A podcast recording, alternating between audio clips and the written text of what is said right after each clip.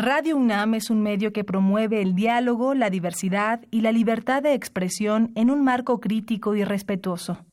Los comentarios expresados a lo largo de su programación reflejan la opinión de quien los emite, mas no de la radiodifusora.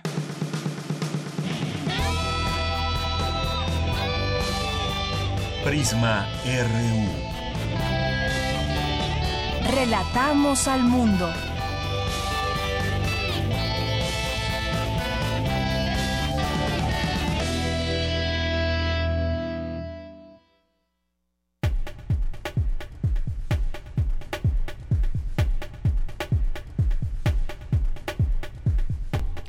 Buenas tardes, bienvenidos sean todos ustedes a esta, a esta emisión de Prisma RU que transmitimos de lunes a viernes por el 96.1 de FM.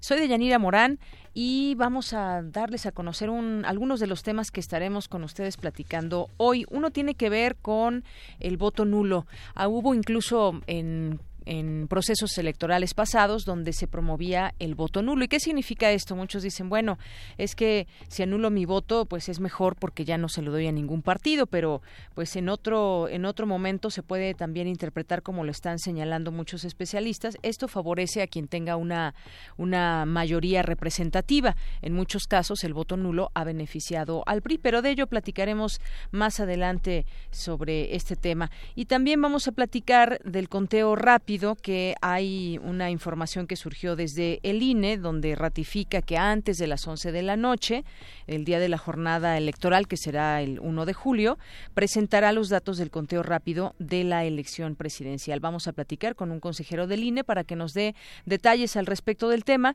y también lo que da a conocer Amnistía Internacional a nivel internacional, que son cifras no muy buenas, sobre todo para el caso de América Latina y específicamente nos centraremos en el caso México, porque hay muchas cosas en las que se ha retrocedido, o al menos así lo plantea Amnistía con sus números y lo que da a conocer ataques a la prensa, eh, sin presunción de inocencia, no cesan las desapariciones, hay abusos contra migrantes, hay violencia de género, varios temas que señala Amnistía, también daremos un contexto de lo que está pasando a nivel internacional. Hoy que es viernes tendremos Melomanía RU con Dulce Wet, que como todos los viernes nos tiene invitaciones de mucha calidad para escuchar música, así que no se la pierdan en la segunda hora. Eh, de aquí de Prisma RU. Y también tendremos, también tendremos eh, Cantera RU, este espacio donde mi compañera Virginia Sánchez entrevista a algún estudiante o algún egresado destacado de la UNAM y en esta ocasión nos va a presentar a Citlali Ávila Padilla, una estudiante de la carrera de física de la UNAM que obtuvo el premio Luis Estrada Martínez 2017 a la divulgación de la ciencia realizada por jóvenes. Y como todos los días trataremos de llevarle eh, un poco de lo que son todas, de lo que hay de las actividades de la UNAM y por supuesto también estaremos en la Feria Internacional del Libro a través de nuestro compañero Jorge Díaz que se encuentra allá y nos tiene información de lo que pasa allá en el Palacio de Minería. Así que una vez hecho este resumen de lo que tendremos el día de hoy, nos vamos a las notas del día. Relatamos al mundo. Relatamos al mundo.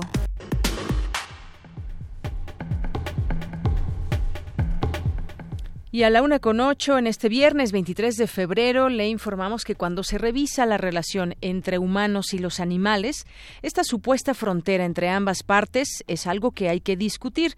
En unos minutos vamos a escuchar a mi compañero Jorge Díaz eh, que nos platique sobre el libro Los filósofos ante los animales que se presentó en la Feria de Minería. Hidrógeno y helio fueron los primeros elementos que se formaron en el universo y siguen siendo los más abundantes. Para conocer un poco más sobre los elementos que componen el universo, escuchen más adelante a mi compañera Dulce García. Las precampañas eran para que se desarrollaran los procesos de selección de candidatos, pero finalmente ya fueron el arranque de la jornada electoral, es lo que señalan especialistas de la UNAM en una nota de mi compañera Cindy Pérez Ramírez que le presentaremos más adelante. Y el goce sexual inicia por el autorrespeto. La salud sexual y reproductiva es un derecho de toda persona. Pero ¿en qué consiste este derecho? Mi compañera Cristina Godínez nos informará más adelante porque en México hace falta mucho trabajo en el tema de salud sexual, según da a conocer un médico del IMSS. En temas nacionales, el Instituto Nacional Electoral ratificó que antes de las 23 horas del día de la jornada electoral presentará los datos del conteo rápido de la elección presidencial. Funcionarios de radio y televisión de Hidalgo confesaron ante la Auditoría Superior de la Federación haber sido obligados a participar en el presunto desvío de recursos operado desde la sede Sol cuando era encabezada por Rosario Robles. El gobernador de Colima, Ignacio Peralta Sánchez, aseguró tener un listado con los nombres de los empresarios locales que lavan dinero para narcotraficantes. Un ministro de la Suprema Corte de Justicia desechó por notoria improcedencia la demanda del PRI estatal de Chiapas para impugnar la figura de la candidatura común para la elección de gobernador. El candidato presidencial de la coalición encabezada por el PRI, José Antonio Mid, dijo que el Ministerio Público debe ser autónomo, fuera de intereses políticos o de políticos y debe se debe cortar el cordón umbilical, es lo que dijo el cordón umbilical del Ejecutivo. Andrés Manuel López Obrador, candidato presidencial de Morena, demandó que se investigue a su contendiente panista Ricardo Anaya porque está manchado de corrupción, señaló. Huachicoleros que extraían combustible de la carretera Morelia-Salamanca provocaron una explosión en un ducto de Pemex y la quema de un vehículo. Después de un largo diálogo, policías comunitarios de la Unión de Pueblos del Estado de Guerrero levantaron el bloqueo que mantuvieron por casi 24 horas en la carretera federal Chilpancingo-Acapulco. En temas de economía, el Producto Interno Bruto del país tuvo un incremento de 2.28% en 2017, cifra menor al 2.67% de 2016. En temas internacionales, de acuerdo con la agencia de noticias Reuters, Estados Unidos prevé abrir su embajada en Israel en Jerusalén el próximo mes de mayo. La ONU recibió 40 denuncias de abuso o explotación sexual cometidos en tres meses por personal adscrito a varias de sus agencias y misiones, reveló el vocero del organismo, Stefan Dujarric. Hoy en la UNAM, ¿Qué hacer y a dónde ir?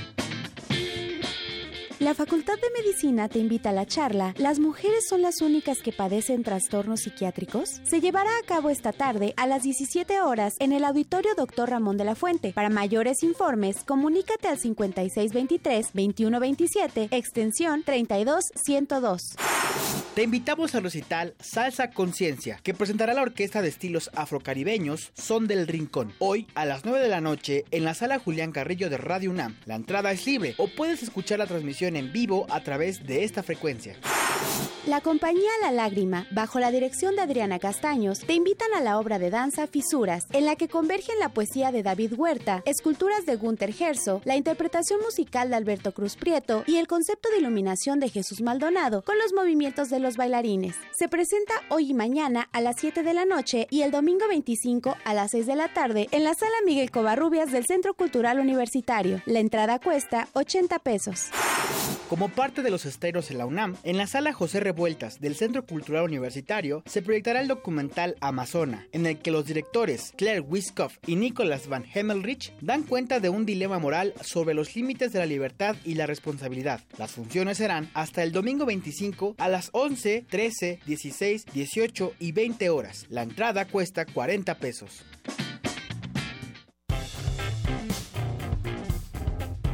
Campus RU. Una de la tarde con 13 minutos y qué ha pasado en la Feria Internacional del Libro de el Palacio de Minería, pues muchas cosas, entre ellas obra y escritos de Ramón Chirau que se mantienen vigentes y anoche se le rindió un homenaje póstumo en el Colegio de México y Jorge Díaz tiene los detalles. También más adelante pues nos tendrá toda la información de lo que está sucediendo allá en Minería, pero por lo pronto esta información de la obra y escritos de Ramón Chirau. ¿Qué tal Jorge? Buenas tardes. ¿Cómo estás, Deyanira? Muy buenas tardes. Eh, pues sí, como tú lo comentas, el Colegio de México rindió un homenaje póstumo al poeta y filósofo Ramón Shiró, quien dejara de existir en julio del año pasado, de 2017.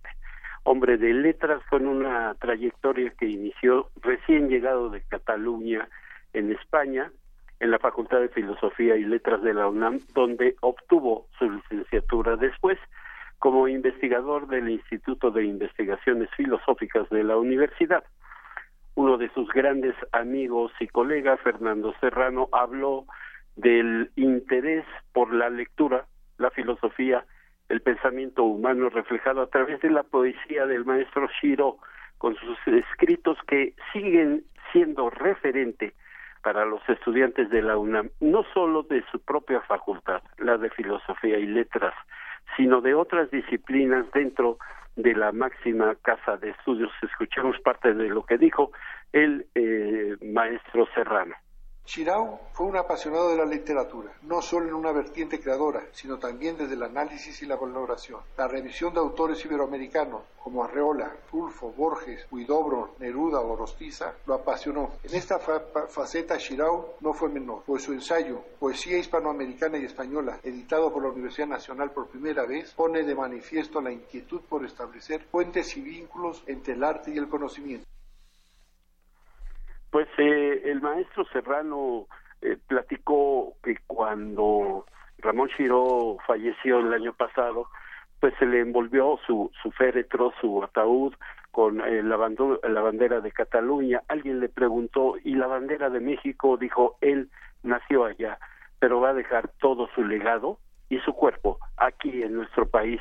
Enamorado del amor, de la letra bien escrita y descrita, y sus eh, tres grandes pasiones, que fueron la poesía, del amor, en especial de su eterna esposa Anita, quien lo acompañó hasta sus últimos días, la filosofía como su profesión, y de un rechazo, su rechazo a la muerte, que le arrebató a su hijo Joaquín, un sentimiento especial cuando fallece un ser querido con, eh, con menor edad que tú. Esa fue la definición del maestro Eduardo Matos, quien junto a Fernando Serrano fueron compañeros de Shiro en, la Universidad de la Nación y después en el Colegio de México, donde compartieron vivencias, conceptos y el simple hecho de su gusto invaluable por la filosofía. Escuchemos al maestro Matos. Dos, el amor. ¿Qué busco en este mundo sino tu silenciosa voz, que en el mal pone amor y encuentro amor? Pero las luces de la ciudad especulan con el níquel de las ventanas y no hay vida que no tenga algún principio ni nacimiento sin la muerte, ni fulgor sin espuma, ni negación total sin la presencia. ¿Y qué busco en las cosas sino tu huella llameante, tu herida luminosa en los ramajes trémulos de los pájaros? Esto fue parte o un fragmento de un poema dirigido precisamente a su esposa, a Anita, en donde incluye esta palabra de la muerte. Ya para ese entonces el maestro Shiro había perdido a su hijo Joaquín a temprana edad y como lo dice Eduardo Matos, eh, uno de los sentimientos más fuertes en esta vida es perder a un hijo, a alguien que es menor que tú y pues que se vaya antes de que tú concluyas tu presencia aquí en esta vida. Homenaje póstumo al maestro Shiro anoche en el Colegio de México de Yanira. Muy bien, Jorge, pues muchas gracias por esta información, este perfil, estos datos del poeta, filósofo, ensayista que murió a los 93 años, Ramón Shirao. Muchas gracias, Jorge. Hasta luego. Hasta luego, muy buenas tardes. Vamos ahora con mi compañera Dulce García. Hidrógeno y helio fueron los primeros elementos que se formaron en el universo y siguen siendo los más abundantes. Académica de la UNAM explica cómo se fueron formando todos los elementos que componen el universo. Cuéntanos, Dulce. Deyanira, muy buenas tardes a ti al auditorio de Prisma RU. Mucho se ha dicho acerca de que fueron las estrellas las que produjeron todos los elementos que conforman el universo, pero en los últimos años se han encontrado particularidades, puesto que, por ejemplo, se sabe que la cantidad de helio que se encuentra en el universo es mucho mayor que el que podrían producir las estrellas, así que se planteó la teoría del Big Bang, pues ahí se pudo haber producido ese helio. Aunque hay quienes han cuestionado la teoría del Big Bang, al menos ha servido esta para entender entender el universo como se conoce hasta ahora. Según señala la doctora Gloria Delgado, investigadora del Instituto de Astronomía de la UNAM, hay otras alternativas para explicar el origen del universo, pero la del Big Bang es el mejor modelo hasta el momento. Al brindar la conferencia La tabla periódica del universo, la académica explicó cuáles fueron los primeros átomos que se formaron en él. Digamos, cuando el universo tenía alrededor de tres minutos, se pudieron empezar a formar los primeros núcleos de helio y de hidrógeno, a eso se le conoce como nucleosíntesis eh, primordial, Para que esto ocurriera, bueno, a partir del origen se fue enfriando poco a poco y expandiendo. Entonces, en ese momento es cuando ya podían eh, formarse los primeros núcleos. Y un poco después, cuando el universo tenía alrededor de 300.000 años, se pudieron formar ya los primeros átomos. Y lo que sabemos es que eran átomos, por las condiciones físicas del universo nada más, pudieron formarse átomos de hidrógeno y de helio. Gloria Delgado dijo que actualmente el hidrógeno y el helio siguen siendo los elementos que más predominan en el universo, pero que aún hay cosas que investigar al respecto. Esto de la nucleosíntesis primordial y del helio primordial, que desde hace mucho ya se propuso, ¿no? que tenía que haberse producido en el Big Bang, es algo que todavía sigue en estudio. Hay algunos astrónomos que su interés es saber cuál es exactamente la cantidad de helio que se produjo en ese primer instante ¿no? del universo, que es lo que se le llama el helio primordial. Y entonces lo que ellos hacen es buscar regiones del universo que tengan muy pocos metales.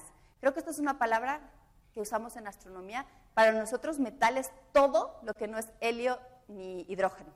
Porque si la idea que tenemos es que primero solo se formó hidrógeno y helio y ya después todo lo demás, entonces, si tú quieres saber cuánto helio se formó al principio, te tienes que ir a buscar regiones recónditas, galaxias, con, donde haya habido muy poca formación de otros elementos. De Yanir Auditorio de Prisma RU, finalmente la doctora explicó que todos los demás elementos que se encuentran en la tabla periódica se formaron a partir de la actividad de las estrellas. Es el reporte. Muy buenas tardes. Gracias, Dulce. Un tema que siempre interesa, de qué está hecho el universo. Vamos ahora con mi compañera Cristina Godínez. A nuestro país le falta trabajar en el tema de salud sexual, reconoce un médico del IMSS. Cuéntanos, Cristina.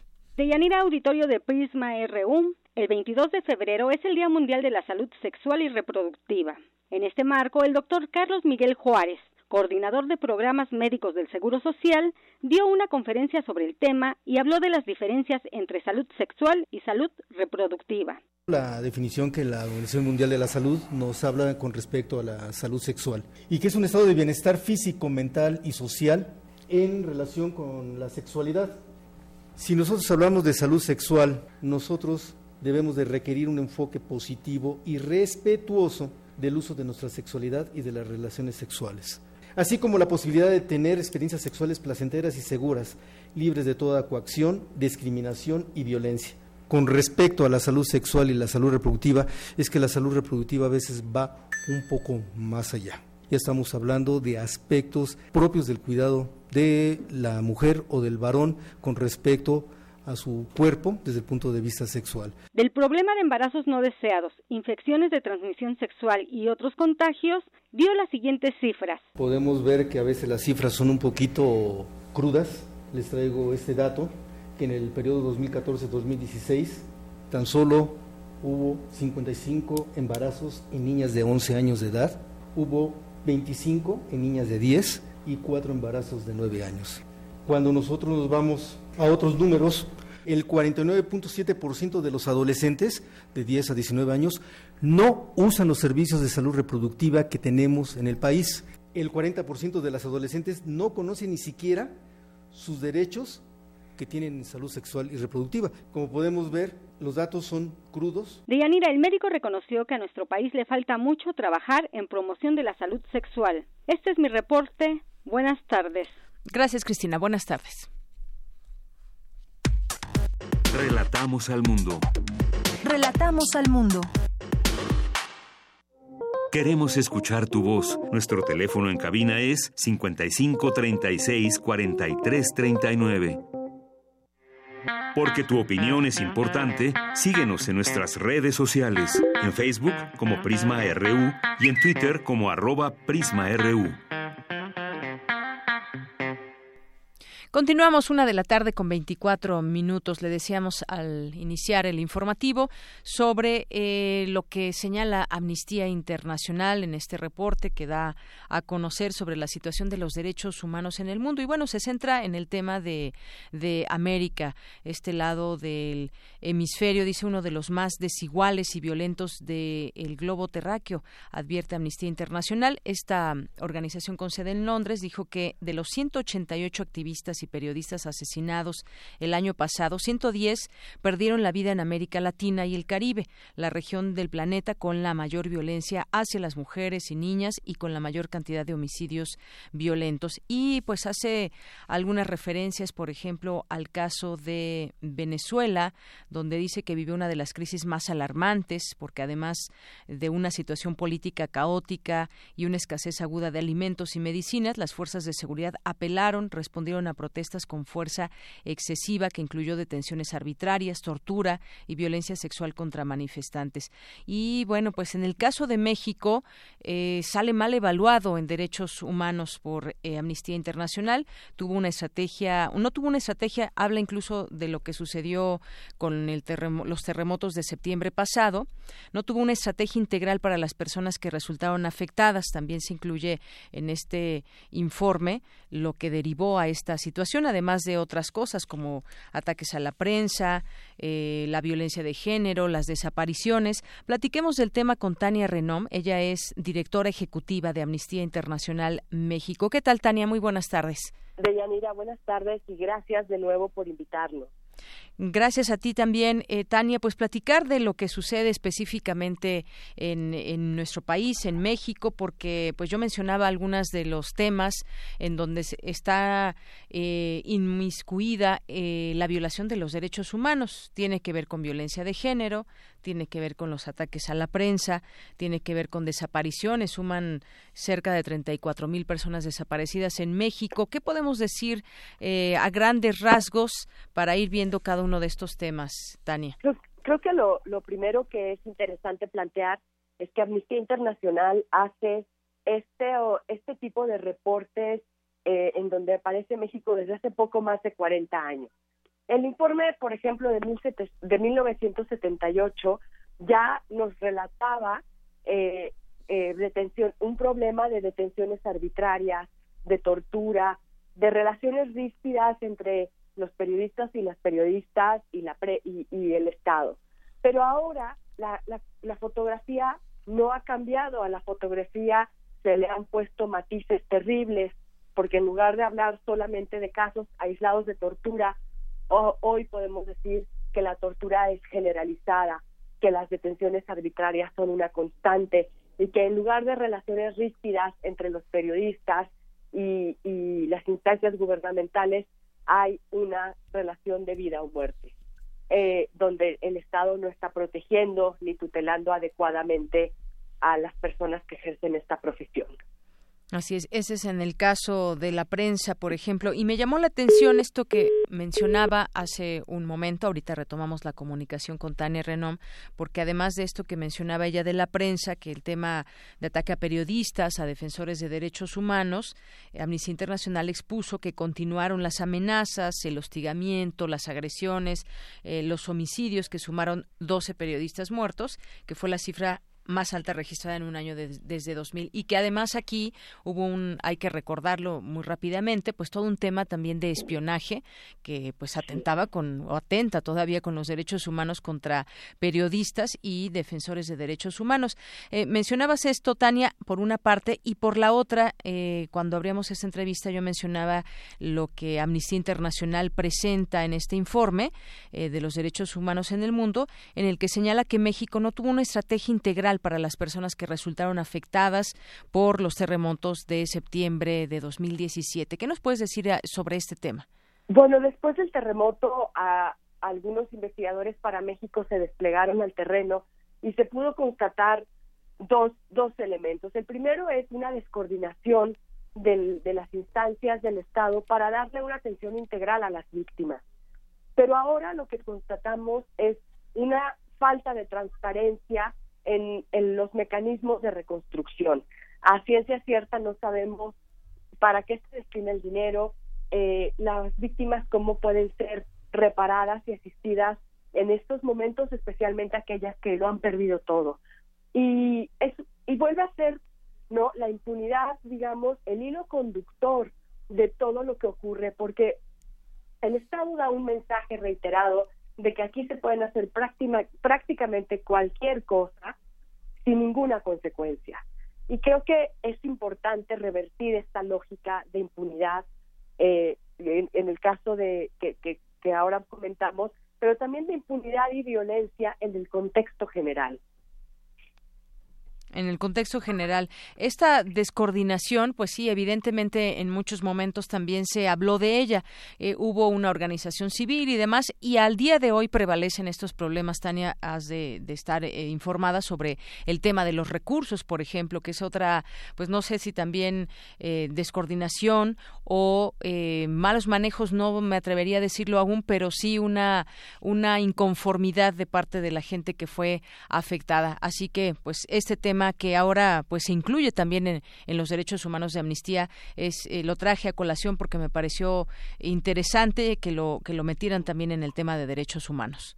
Sobre todo porque las las personas en ocasiones olvidamos que cuando que cuando se trata de la vivienda, del acceso al agua, de la seguridad, también son derechos humanos fundamentales y que el Estado tiene que salvaguardar todos los mecanismos para su pleno ejercicio tenemos que pensar que cuando este tipo de derechos humanos no llegan de manera cabal a la ciudadanía, el Estado está incumpliendo de varias formas, ya sea por acción o por omisión. Y muchas veces, ayer lo hablábamos también durante la presentación, el Estado invierte una gran cantidad de dinero, millones de pesos, en imagen pública de quienes nos gobiernan, en lugar de invertir el dinero en eh, el pleno ejercicio de los derechos.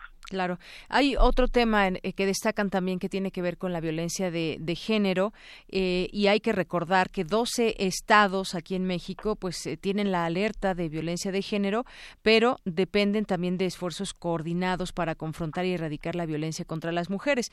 Y aquí me pongo a pensar que pues ha habido en otros momentos, muchos momentos donde Amnistía Internacional da a conocer estas cifras o puntualiza en casos donde existe violación a los derechos humanos, pero ¿qué hacer con toda esta información también? Ya la tenemos, hay estas alertas en los estados, eh, hace falta mucha coordinación, pero parecería ser que no, pues no hay, no hay esta premura para muchas veces para las autoridades y sigue habiendo pues también un tema de impunidad en muchos de los casos y esto llega un momento que se desborda con el tema de derechos humanos. Efectivamente, y además el informe de Amnistía menciona cómo las alertas de violencia de género no han demostrado hoy por hoy ser el mecanismo más efectivo para poder combatir la violencia en contra de las mujeres o prevenirla siquiera. Pero lo que nosotros estamos proponiendo y tenemos un trabajo interesante, un proyecto interesante al respecto, es que las alertas de género tendrían que tener un mecanismo de evaluación. Efectivamente, como tú bien lo dices, las entidades federativas al interior de sus, de sus instancias no siempre tienen una gran capacidad de coordinación y esto está resultando en únicamente reuniones de trabajo donde se intentan hacer llegar a acuerdos, pero nunca ocurre prácticamente nada. Hoy por hoy no tenemos un mecanismo cuantitativo que demuestre que en aquellas entidades federativas donde se, declaró la alerta, el índice de feminicidios haya, haya, se haya reducido.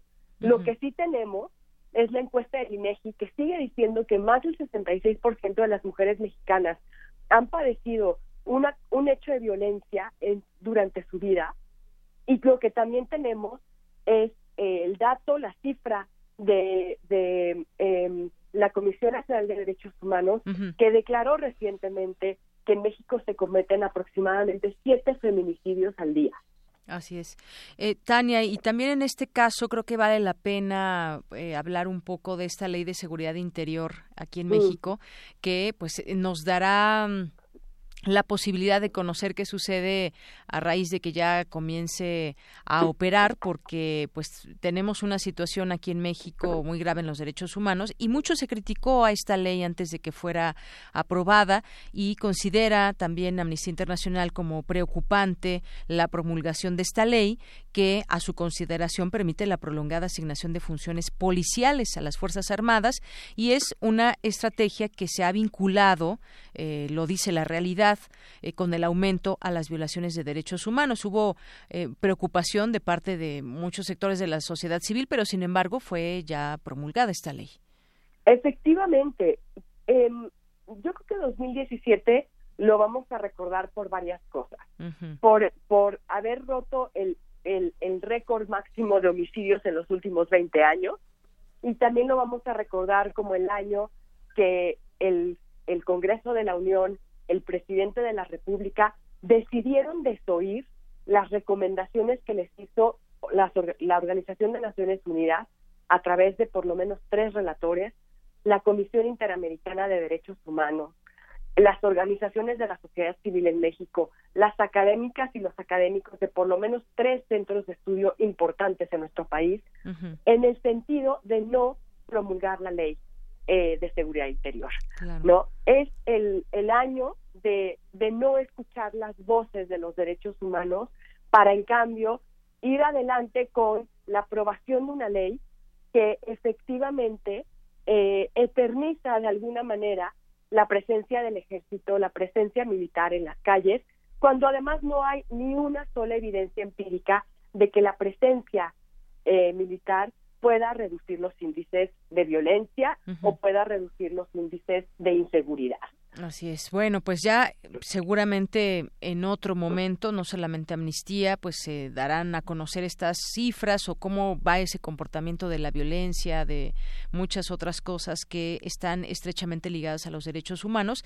Y cuando ya eh, veamos eh, cómo se maneja esta ley, en qué casos, porque pues tampoco específicamente los tenemos, queda muy abierta esa e, ese tema cuando se ponga en peligro eh, la seguridad nacional, que no sabemos, quizás ahí puedan variar las interpretaciones, pero seguiremos en el tema. Por lo pronto nos quedamos con todos los números, eh, con ello que conozcan también las autoridades de cada país, de México también, porque pues el tema de la impunidad más allá de, crecer aumenta. Tania Renaud, muchas gracias por estar con nosotros aquí en Prisma RU de Radio UNAM.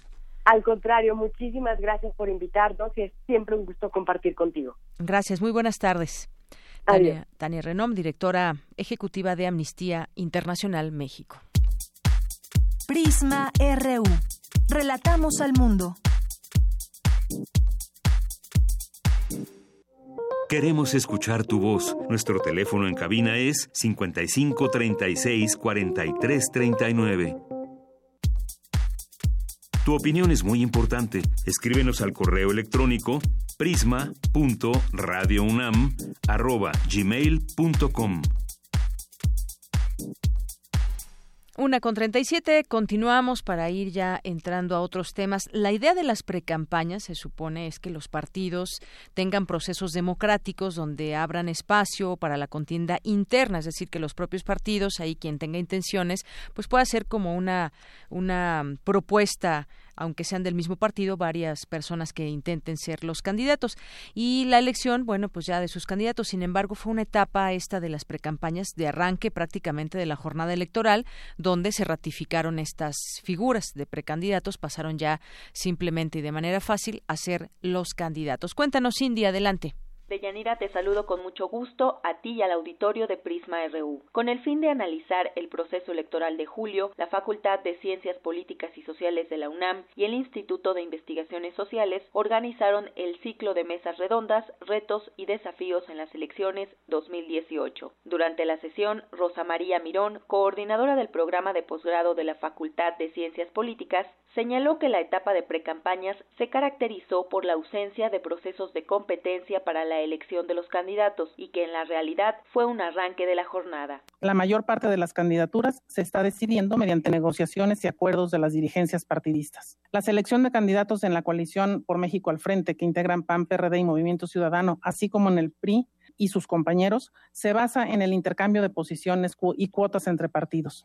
En Morena y sus aliados, la elección de sus candidatos para el Congreso se da a través de la decisión personal de su fundador. Tal decisión de los partidos fue correcta desde un punto de vista, porque ellos modificaron la ley, fue correcta desde un punto de vista estratégico, pues les ayuda a preservar la unidad interna. Sin embargo, resulta totalmente inapropiada para recuperar la credibilidad y la confianza ciudadana. Los precandidatos a la presidencia son prácticamente los candidatos que serán registrados, insisto, oficialmente en marzo. Esto hace que el tema de las precampañas parezca una farsa. Por su parte, Gustavo Martínez Martínez, académico de esa entidad universitaria, explicó que uno de los mayores retos de los partidos políticos para este proceso electoral fue la elección de sus 3.106 candidatos en 60 días. Esto es suponiendo que los partidos políticos son organizaciones enraizadas en la sociedad, que realmente están interesadas en elegir liderazgos locales, Imagínense es, escoger, encontrar a 3.106 candidatos. Lo resolvieron como Dios les dio a entender. Básicamente, como Dios les dio a entender, es anulemos los procesos internos, que sean las cúpulas las que decidan. Sí, exactamente, así lo hicieron. La competencia interna fue nula. En, los, en cada uno de los partidos políticos había de inicio un solo precandidato. Lo que se, a lo que se dedicaron a hacer estos precandidatos fue a visitar casi todo el país. El ciclo de mesas redondas, retos y desafíos en las elecciones 2018 se realizará todo el año para analizar la jornada antes, durante y después de las elecciones. Hasta aquí mi reporte. Muy buenas tardes. Gracias, Cindy. Muy buenas tardes. Y continuamos, es la una con 40 minutos. Vamos a hablar ahora también de un tema que en otros momentos ha sido motivo de discusión, de debates, de distintos espacios en medios de comunicación y en redes sociales y en todos lados. La viabilidad o no de la anulación del voto por parte de aquellas personas que dicen, bueno, pues yo no creo en ningún partido, yo no quiero votar, pero sí voy a anular mi voto. Hablemos de ello con el maestro Roberto Duque Roquero. Él es académico de la Facultad de Derecho y experto en el sistema electoral. ¿Qué tal, maestro? Bienvenido a este espacio. Muy buenas tardes. Deyanira, muy honrado de encontrarme en tu prestigiado espacio en Radio 1. Gracias, maestro. Bueno, pues eh, el problema o no del voto nulo, ¿a quién beneficia? O mucha gente que dice, bueno, yo prefiero ir a anular mi voto, no dejar en blanco la, la boleta. ¿Esto cómo funciona? ¿Qué, ¿Qué pasa con ese voto nulo? Pues mira, te lo plantearía de esta manera, eh, Deyanira. Sí. Eh, hay otros países, subrayo, otros países diferentes a México, en los que, eh, eh, digamos, esa decisión del elector puede tener efectos legales. Por ejemplo, hay países en donde hay boletos electorales, donde hay un recuadro que dice voto en blanco. Si uno cruza o marca ese recuadro, entonces quiere decir que una persona, mm, digamos, no votó por ninguna de las opciones que están ahí, pero eso es en otros países diferentes.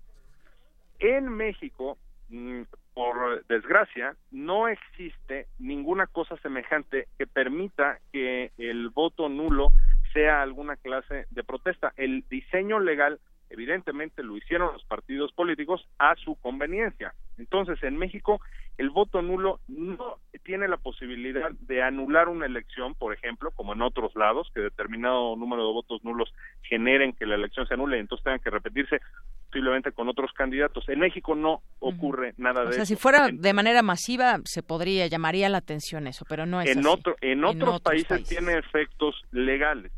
Eh, en México no, en México el voto nulo lo único que anula es al elector que lo emite, así es como está diseñado, se va al basurero. ¿Por qué lo digo?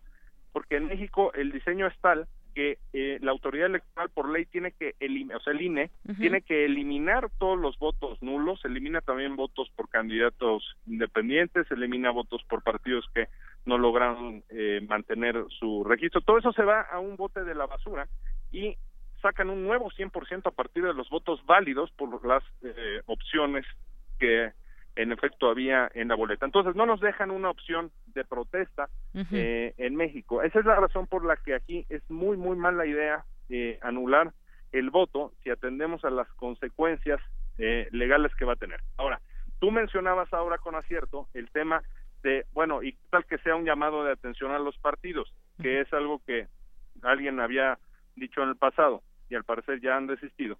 Porque, eh, ¿Por qué no creo en este cuento? Porque los partidos políticos desde hace mucho tiempo tienen ahí, cualquiera de nosotros, de las personas que nos están escuchando en este momento, eh, podemos consultar en Internet todos los sondeos de opinión acerca de los partidos, de la valoración ciudadana, de la apreciación que la ciudadanía tiene sobre los partidos políticos y en general sobre los políticos, y los resultados son paupérrimos, están en el sótano, ¿verdad? Entonces, eh, están hasta abajo siempre en estos sondeos. De modo tal, eso lo saben los partidos políticos. No, a ellos lo que les importa es que adiós a los votos nulos y me quedo con los votos eh, válidos, que son los que definen cuántos diputados plurinominales les va a tocar a los partidos, cuál es el financiamiento público para los siguientes años y cuáles son, eh, digamos, el número de spots que van a tener. Estos tres premios se los llevan los partidos con total independencia de que haya o no haya votos nulos. Así es que, en pocas palabras, en México, de verdad que es pésima idea eh, anular el voto porque adicionalmente beneficia a los partidos más grandes que tienen grandes estructuras, tienen voto duro, tienen militancias muy cuantiosas, muy numerosas y esos votos crecen, digamos, en peso mientras más votos nulos haya.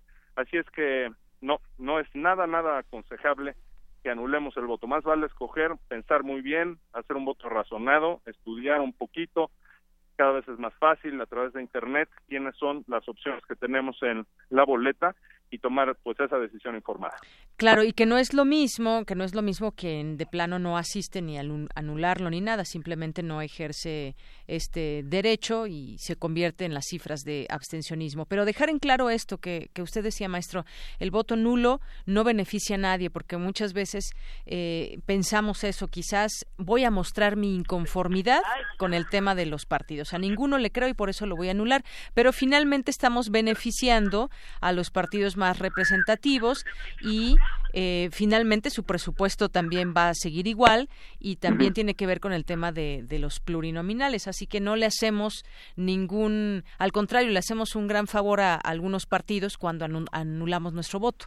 sin ninguna duda, Deyanira, lo has dicho, lo has dicho muy bien.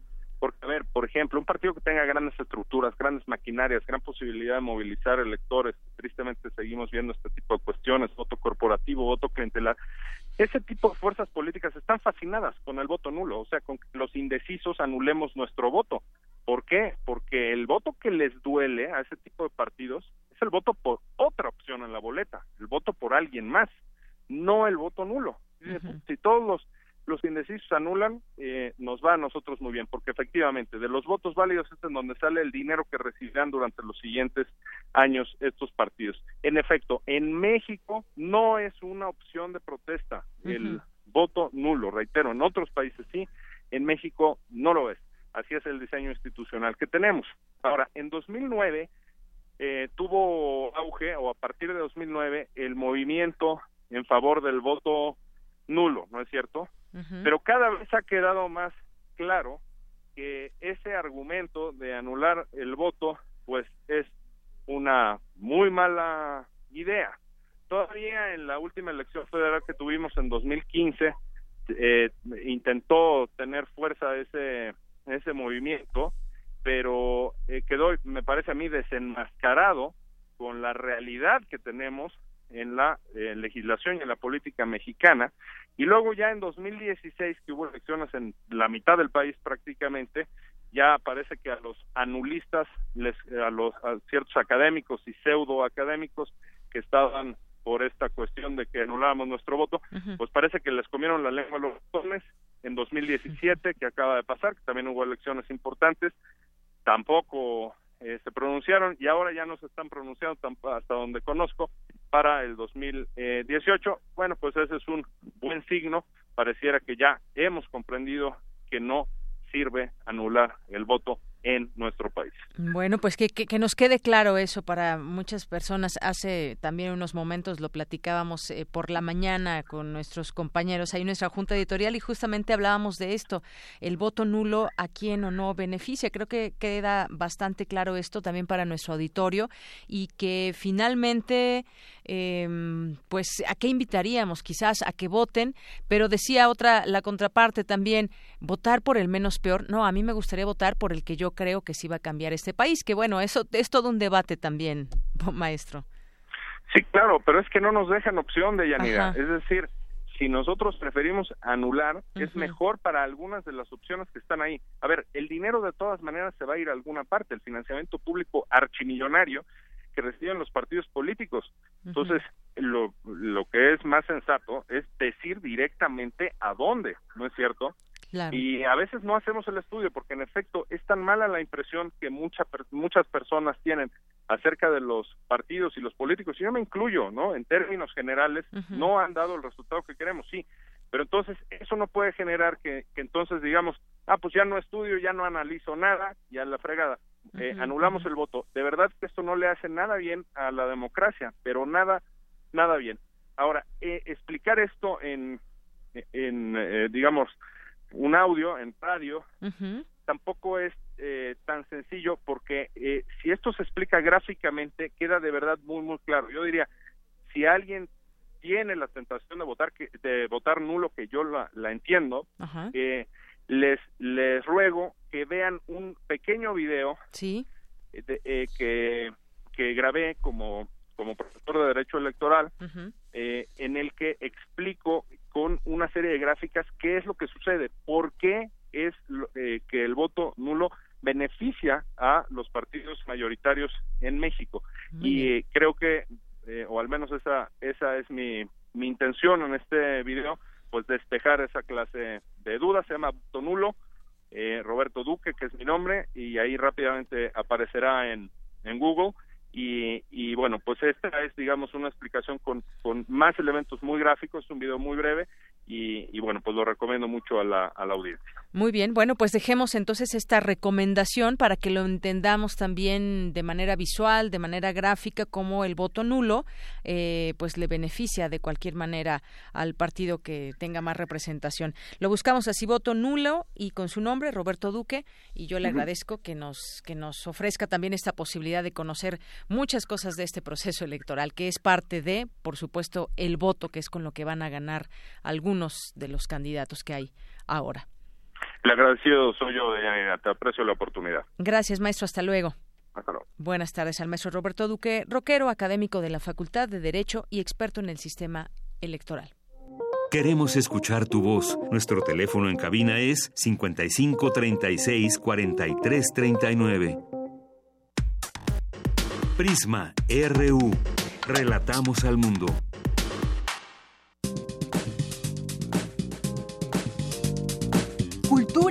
RU.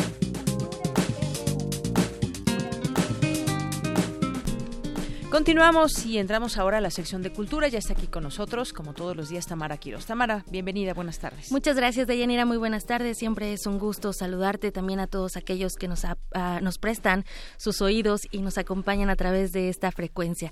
Aprovechamos que es viernes, ya se siente que termina la semana y bueno, aprovechamos que es viernes para informarles que el próximo domingo 25 de febrero en Universum Museo de las Ciencias se llevará a cabo la mesa debate Ciencia y Fe contradicción o conciliación. Este es un encuentro en el que participan el actor José María de Tavira, también participa el doctor en Historia y Filosofía de la Ciencia Juan Manuel Rodríguez Caso, el maestro Luis Espinosa, jefe del Museo de Geología de la UNAM, y también estará Santiago Aranda, quien es especialista en Pierre Teilhard de Chardin, un religioso paleontólogo y filósofo francés que aportó una muy personal y original visión de la evolución. Algo muy atractivo, amigos, es que este encuentro eh, también se llevará a escena El corazón de la materia del aclamado director de teatro Luis de Tavira. Una obra que presenta dos temporalidades. La primera del jesuita francés de de Chardin, quien fue decisivo en el estudio del hombre desde el área científica, filosófica y espiritual, y también los escenarios del México actual, en donde la actriz Marina de Tavira eh, interpreta a una periodista que investiga las problemáticas ecológicas y el atropello de los derechos humanos en las comunidades indígenas. Entonces, en el marco de su temporada, El Corazón de la Materia realizará actividades de debate de ciencia, y también evolución en Universum Museo de las Ciencias, esto el 25 de febrero. El museo se encuentra en el Centro Cultural Universitario y también el miércoles 28 de febrero a partir de las 7 de la noche se realizará en el Museo de Geología una visita guiada sobre elementos emblemáticos de, la evolución, la plática Tillard de Chardin entre la ciencia y la fe por Santiago Aranda y al finalizar la interpretación musical del tenor, bueno, podrán disfrutar de la interpretación musical del tenor Evanibaldo Correa, quien también participa en El Corazón de la Materia. El Museo de Geología, para quienes no lo conocen, se encuentra en la calle de Jaime Torres Bodet, número 176, esto en la colonia Santa María la Ribera, ahí muy cerquita de, del kiosco Morisco, ahí pueden, está muy padre también ese museo. Y bueno, en otra información, la puesta en escena Bambis Dientes de Leche, escrita y protagonizada por Antón Araiza, bajo la dirección de David Jiménez. David Jiménez Sánchez eh, nos muestra una historia de un hombre que comenzó cuando tenía cinco años de edad, que nos habla del fútbol sin querer hablar del fútbol, de los sueños, las oportunidades y también las circunstancias que nos hacen tomar decisiones importantes y firmes. De Yanira sigue la temporada de esta obra, una obra que sin duda les va a gustar. Así es, bueno, ahí los invitamos porque tenemos algunos regalos para ustedes. ¿Cuántos son? Tenemos 10 pases dobles para que vayan a ver esta obra en la sala Javier Villaurrutia del Centro Cultural del Bosque el próximo lunes 26 de febrero. La puesta en escena es a las 8 de la noche, pero hay que estar a las 7.20 en la taquilla del Centro Cultural del Bosque. Tenemos 10 pases dobles que se van a ir por teléfono al 55 36 43 39. Va de nuevo 55 36 43 39. Y para finalizar, la, ya les va a contestar ¿Quién les va a contestar? ¿Daniel? No, les va a contestar Diego. Así que salúdenlo porque les va a contestar para que se lleven sus pases y se vayan el lunes al teatro. Y también para finalizar, esta semana nos vamos con música. Un 23 de febrero nació el cantante René Pérez Joglar, mejor conocido como Residente rapero, compositor y productor, cuya lírica se reconoce por su contenido social y también político, mezclado con ritmos de rap alternativo, y también con música del mundo y quien además ha sido la imagen de campañas de UNICEF y de Amnistía Internacional. Por hoy me despido, les deseo un excelente fin de semana, no olviden escuchar Parvadas de Papel. Hoy, me toca conducir de Yanira con Héctor Castañeda, así que ahí los espero, también escaparate después de nosotros.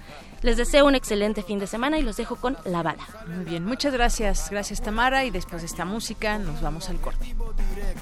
La bala pasea y firme durante su trayecto, hiriendo de muerte al viento, más rápida que el tiempo, defendiendo cualquier argumento. No le importa si su destino es violento, va tranquila la bala, no tiene sentimientos, como un secreto que no quieres escuchar.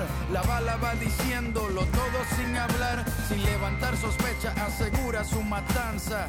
Por eso tiene llena de plomo su panza, para llegar a su presa no necesita ojos y más cuando el camino se lo traza un infrarrojo. La bala nunca se da por vencida, si no mata hoy por lo menos deja una herida.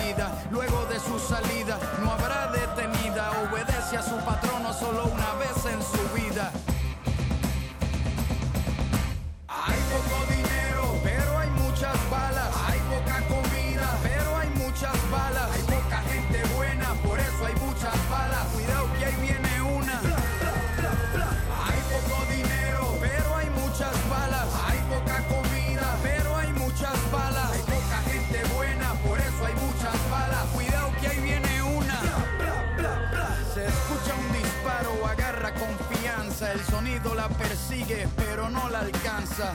La bala saca sus colmillos de acero y sin pedir permiso entra por el cuero, muerde los tejidos con rabia, le arranca el pecho a las arterias para causar hemorragia.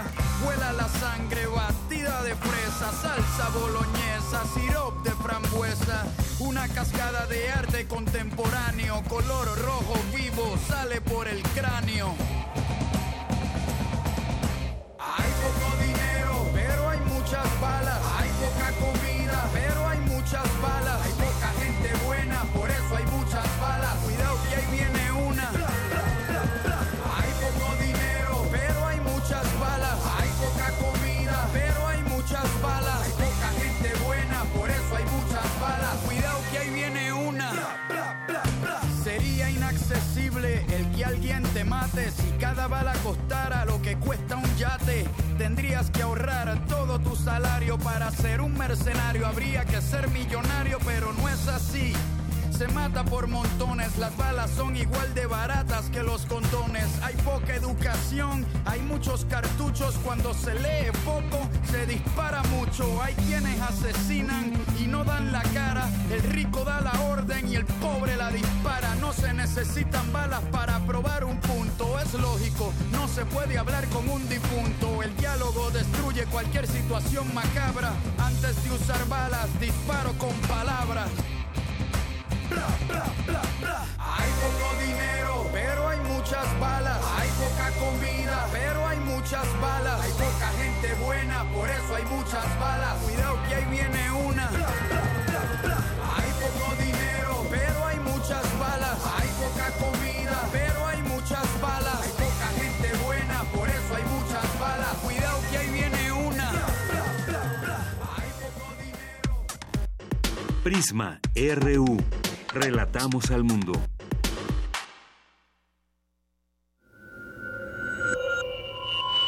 Escuchas XEUN 96.1 de FM.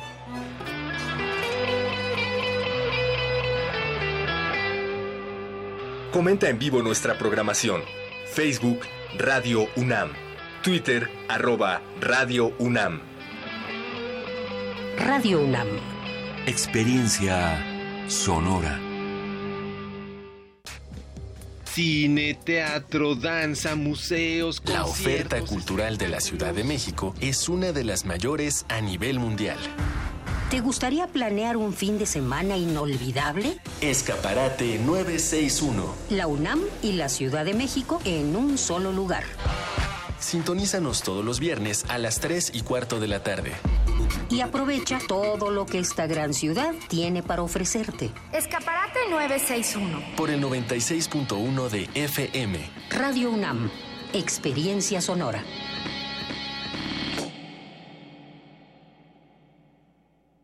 Yo sí quiero un México con un gobierno que en lugar de andar subiendo de los impuestos a cada rato, se bajen de ellos el sueldo. Donde no nos suban la gasolina, la comida, el transporte o las medicinas. Y es el proyecto de nación por el que un equipo de ciudadanos libres, empresarios, académicos, intelectuales y todo el equipo de Morena ya estamos trabajando. Lo quiero yo, lo queremos todos. Juntos haremos historia. Morena, la esperanza de México. Entonces, ¿qué? ¿Te vas a seguir haciendo? ¿Vas a seguir permitiendo que todos estos políticos mediocres y corruptos... Sí, eso. Sigan haciendo lo que se les da la gana con nuestras vidas. ¿Te vas a quedar cómodo en tu casa ese domingo tan importante? Mientras estos tipejos siguen violando una y otra vez tus derechos. De una vez te digo. Que yo no. Pásate a la izquierda. Todo México se está pasando a la izquierda. El PT te acompaña. El PT te empodera. El PT está de tu lado. Fue el primer instrumento musical de la historia y es el primero que usamos en la vida. ¿Sabes usarlo correctamente? Te invitamos a cursar el taller La voz hablada y cantada del actor. Nivel 1 Aprende de manera teórica y práctica conceptos básicos en el uso de la voz en un taller dirigido a actores, locutores y cantantes que deseen perfeccionar su técnica. Todos los martes y jueves, del 13 de marzo al 12 de abril, de las 18 a las 21 horas, en el aula 2 de Radio UNAM, Adolfo Prieto 133, Colonia del Valle. Informes e inscripciones al 5623-3272. Imparte Sergio Rudd. Tuya es la voz. Radio UNAM. Experiencia sonora. México es más que lugar de nacimiento para los que viven en el extranjero. Son sus raíces. Y aunque estén lejos, su opinión cuenta. En 2018 tomaremos decisiones importantes para México y queremos la participación de los que viven fuera del país. Avísales que con su credencial para votar pueden inscribirse a la lista nominal. Tienen hasta el 31 de marzo para participar. Porque México está donde están ellos, yo invito a mis familiares y amistades a unirse y votar en las próximas elecciones del 1 de julio. Instituto Nacional Electoral, INE. En este periodo electoral, la Fiscalía General de Justicia del Estado de México, a través de la Fiscalía Especializada en Materia de Delitos Electorales, te brinda atención en caso de ser testigo o víctima de un delito electoral. Ofrecerte dinero a cambio de tu voto, recoger tu credencial para votar, condicionar tu voto mediante cualquier presión o amenaza. Son solo algunos de ellos. Infórmate. Cualquier anomalía, repórtala al 01800 7028 770 en nuestras redes sociales o en la aplicación móvil FGJ Domex, disponible de manera gratuita. En la UNAM se escriben historias de éxito. En Fundación UNAM hacemos que estas historias sean posibles, ya que becamos anualmente a más de 68 mil universitarios. Súmate 5340-0904 o en www.funam.mx. Contigo hacemos posible lo imposible. Queremos escuchar tu voz. Nuestro teléfono en cabina es 55 36 43 39. Porque tu opinión es importante, síguenos en nuestras redes sociales, en Facebook como Prisma RU y en Twitter como arroba PrismaRU. Prisma RU. Relatamos al mundo.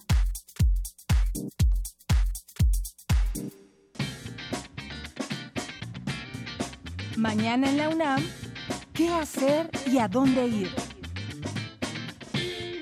Mañana será día de conferencias en el auditorio Isidro Favela de la Facultad de Derecho. Iniciarán a las 7 de la mañana con Patrimonio Natural de la Humanidad, impartida por la maestra Leticia Castro. Seguida a las 8 por la maestra Jennifer González con el tema Nulidad de prueba por violaciones de derechos humanos. Una hora más tarde, el licenciado Leonardo Vargas abordará las candidaturas independientes en México y cerrarán al mediodía hablando del nuevo Código de Procedimientos Civiles y Familiares Nacional, iniciativa de reforma, con el maestro Mario Flores.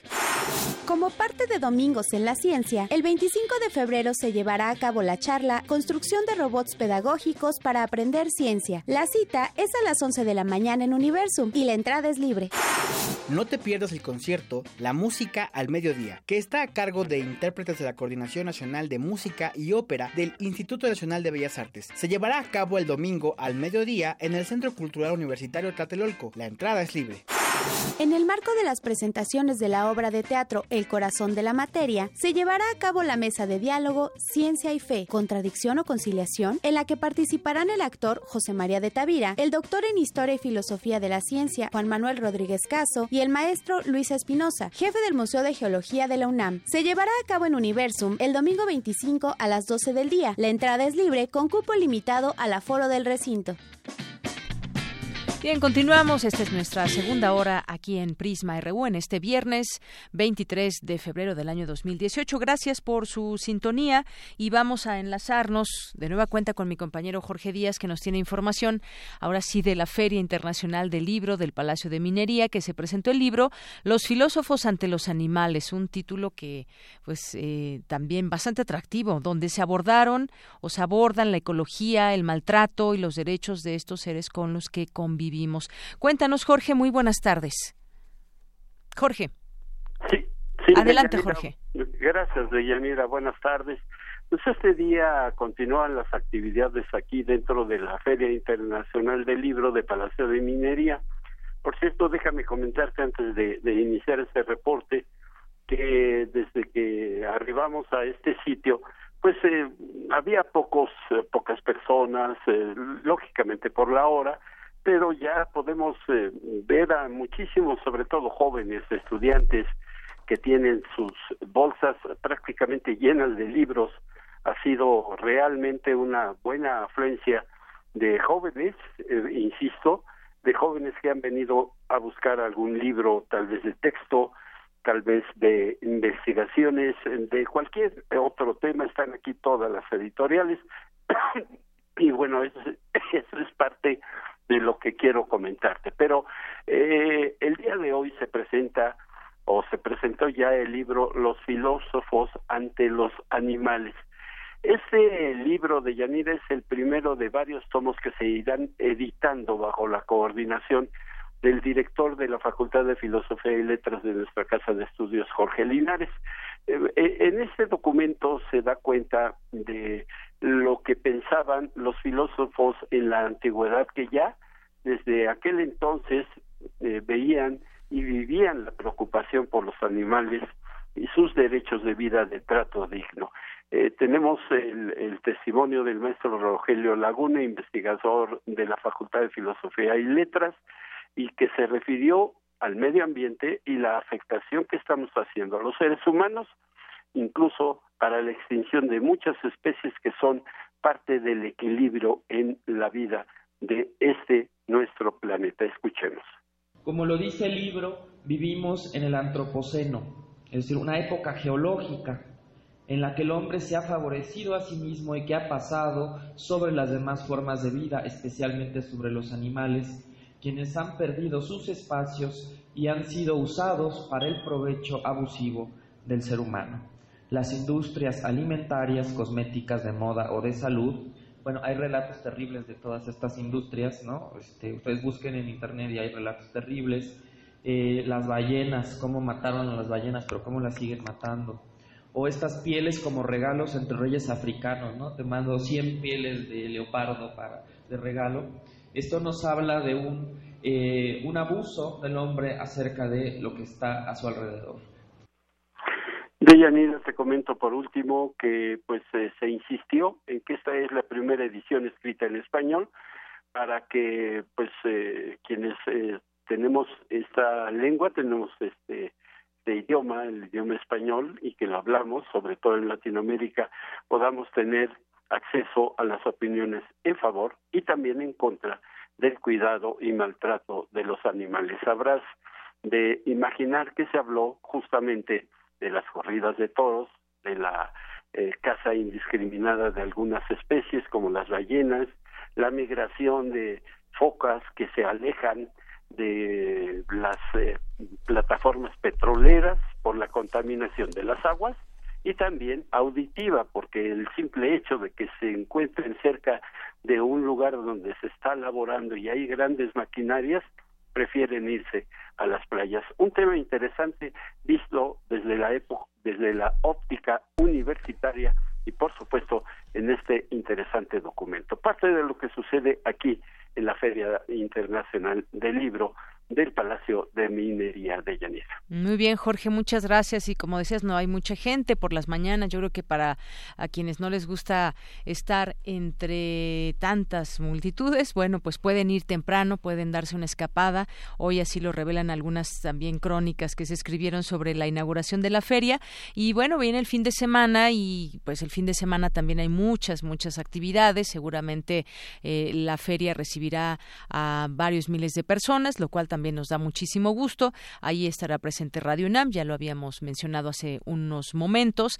Ahí estará presente a través del programa Parvadas de Papel, donde será irá llevando un poco de lo que es esta feria, algunas de estas presentaciones, algunos de los propios autores que de viva voz cuentan al respecto de sus de sus libros, de su literatura, de sus investigaciones y demás. Pero como bien dices, también muchas personas aprovechan los primeros días que hay un poco menos de gente y ya salen ahí con sus bolsas de libros, pero pues esto apenas comienza, faltan todavía 11 días y seguramente veremos desfilar mucha gente y después tendremos oportunidad de ir reportando también todo lo que acontece en los distintos días y qué temas se van platicando en la Feria del Libro. Ayer nos decía el licenciado Fernando Macotela, 1.400 actividades, son muchísimas. Así que gracias, Jorge, y tú estarás también pues muy atento a lo que suceda en esta feria a lo largo de estos días. Por supuesto, todo el fin de semana estaré aquí eh, dentro de la de la 39 emisión eh, de esta feria, importante feria internacional ya del libro de minería y que pues con gusto estaremos dando cuenta de lo que suceda de parte, porque de parte de lo que suceda, porque como tú lo comentas, son muchísimos eventos y lamentablemente, ahí sí, lamentablemente no podemos estar en todos, pero de los más importantes eh, pues que, el auditorio cuente con que tendremos, bueno, de hecho tenemos eh, esta emisión especial de Parvadas de Papel y por supuesto en, en los demás espacios informativos de Radio UNAM, ahí también se dará cuenta de lo que sucede aquí en el centro de la ciudad. Muy bien, pues muchas gracias Jorge. Gracias a ti. Gracias Jorge Díaz, muy buenas tardes. Vamos ahora con con mi compañera Virginia Sánchez desarrollan en la ENES materiales dentales con nanopartículas. Adelante, Vicky. Hola, ¿qué tal, Deyanira? Muy buenas tardes a ti y al auditorio de Prisma RU. En la Escuela Nacional de Estudios Superiores de la UNAM Campus León se ha desarrollado un interesante proyecto que sobre todo enriquecerá el campo de la odontología ya que en el área de nanoestructuras y materiales se realiza la síntesis de una gama de nanopartículas en diversos materiales dentales, con actividad antimicrobiana y antifúngica. Es decir, que se trata de materiales bioactivos inocuos con actividad biológica, que permite destruir algunos patógenos que quedan en algunas cavidades de los dientes. Así lo señala René García Contreras, quien encabeza el proyecto. Lo que hacemos aquí es hacer la síntesis de las nanopartículas. Trabajamos con nanopartículas de plata, nanopartículas de dióxido de titanio, nanopartículas de sulfuro de hierro. Estas nanopartículas las sintetizamos aquí y después las aplicamos a los materiales dentales. Puede ser la creación de nuevos materiales dentales o la modificación de materiales que ya estén previamente fabricados. El odontólogo detalla que algunas nanopartículas son sintetizadas en el laboratorio de Lenés León y otras se modifican a partir de materiales previamente fabricados. Así que trabajan con algunos cementos y selladores de uso endodóntico y cementos para restauración y otros que se usan como base antes de hacer una restauración, una amalgama o pegar una resina. La gran ventaja que le confieren las nanopartículas es que mejora sus propiedades, tanto físicas, mecánicas química. El tamaño de la, partícula, como es tan pequeño, ocupa espacios de las partículas de los materiales previamente que están comercialmente disponibles, entonces les da mayor resistencia al desgaste, una mayor dureza, una mayor durabilidad la mayoría de las investigaciones se encuentran en fase experimental, pero se ha avanzado con las bases de dentaduras, a las que se les ha incorporado nanopartículas de plata para reducir la infección por hongos que comúnmente se desarrollan debajo de esas placas, con lo que se puede prevenir enfermedades como la candidiasis, conocida también como algodoncillo. Asimismo, los investigadores cuentan con una gama diversa de materiales de restauración en las áreas de endodoncia, de prótesis y también de implantología, donde a los implantes elaborados a base de titanio o de circonio se les prueba la cantidad de células que se adhieren sobre su superficie. Hasta aquí la información. Muy buenas tardes. Gracias, Vicky. Muy buenas tardes. Vamos ahora con mi compañera Cindy Pérez Ramírez. No, se presentó en la Facultad de Ciencias Políticas y Sociales de la UNAM la campaña sobre derechos de las audiencias, un tema que pues siempre nos interesa mucho y sobre todo a la gente también debe interesarle conocer estos derechos que tienen ustedes como oyentes, como audiencia. Cindy, cuéntanos. Buenas tardes.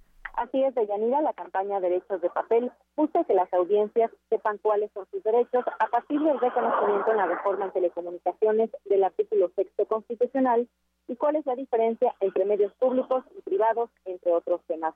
Durante la presentación, Lilia Vélez, presidenta de la Asociación Mexicana del Derecho a la Información, habló de la esquizofrenia que se ha generado a partir de la reforma y contrarreforma. Es como lo que vemos en esta reforma contra reforma es precisamente esta disputa y esta influencia que tienen eh, los empresarios del sector sobre las decisiones que toman eh, en el gobierno, que toman los legisladores, eh, cómo logran permear en el órgano constitucionalmente autónomo que fue creado a partir de la reforma, precisamente para regular al sector y que tenía atribuciones para poder defender estos derechos. Eh, yo creo que en el centro de esto hay muchas cosas que a los concesionarios les incomodan, pero me parece que en el centro de esto está precisamente el asunto de la publicidad y de la, de la necesidad de diferenciar entre publicidad e información. Es necesario atender este tema en el contexto de pugna que existe entre los concesionarios, el poder y el Estado. Habla Gabriel Sosa Platas, defensor de audiencias y miembro fundador de la ANDA. económicos y políticos que son los que han estado pues, presentes prácticamente desde el nacimiento de la industria de la radio y la televisión en estos, en estos países. Así es que una felicitación muy sincera, colegas, en verdad nos motivan mucho. Si los medios no quieren o no se muestran lo suficientemente convencidos de hacerlo, pues esta es una muestra de que desde la sociedad se pueden hacer y de que los que estamos en estas posiciones de las defensorías de las audiencias, en mi caso del sistema universitario de radio y televisión de la Universidad de Guadalajara, con una plena disposición a estar apoyando, eh, pues no solo estas inquietudes, sino también a utilizar los medios de comunicación para promoverlas. Deyanira, es importante que el público esté enterado de sus derechos como audiencia para hacerlos valer, porque si no, se quedarán en derechos de papel. Hasta aquí mi reporte. Muy buenas tardes. Gracias, Cindy. Muy buenas tardes. Bueno, pues sin duda un evento importante ahí esta discusión en ciencias políticas sobre el derecho de las audiencias, hacia dónde va también este tema en las distintas estaciones de radio, canales de televisión. Eh, va avanzando, ya se habla de este tema, ya hay defensores en algunos medios de comunicación, entre ellos, por supuesto, está Radio UNAM. Y bueno, vamos a continuar con, les voy a decir quiénes se van al teatro en estos 10 pases dobles que regalamos, que todavía faltan tres, por si alguien gusta llamar al 55 36 43 39, para ver Bambis Dientes de Leche a las 8 de la noche para este el próximo lunes. Tienen que ir a la taquilla directamente, llegar ahí a las siete y media con una identificación eh, al Centro Cultural del Bosque es atrás del Auditorio Nacional en la sala Javier Villaurrutia. Y bueno, ellos son Patricia Delgadillo, em, Diego Armando Cruz, Inocencio González, Pedro López, Roque, Raquel Catalina, Adrián Márquez y Rocío del Carmen. Tenemos otros tres más por si alguien quiere. Pues ahí está Diego muy atento en los teléfonos 5536-4339 para el próximo lunes a las 8 de la noche.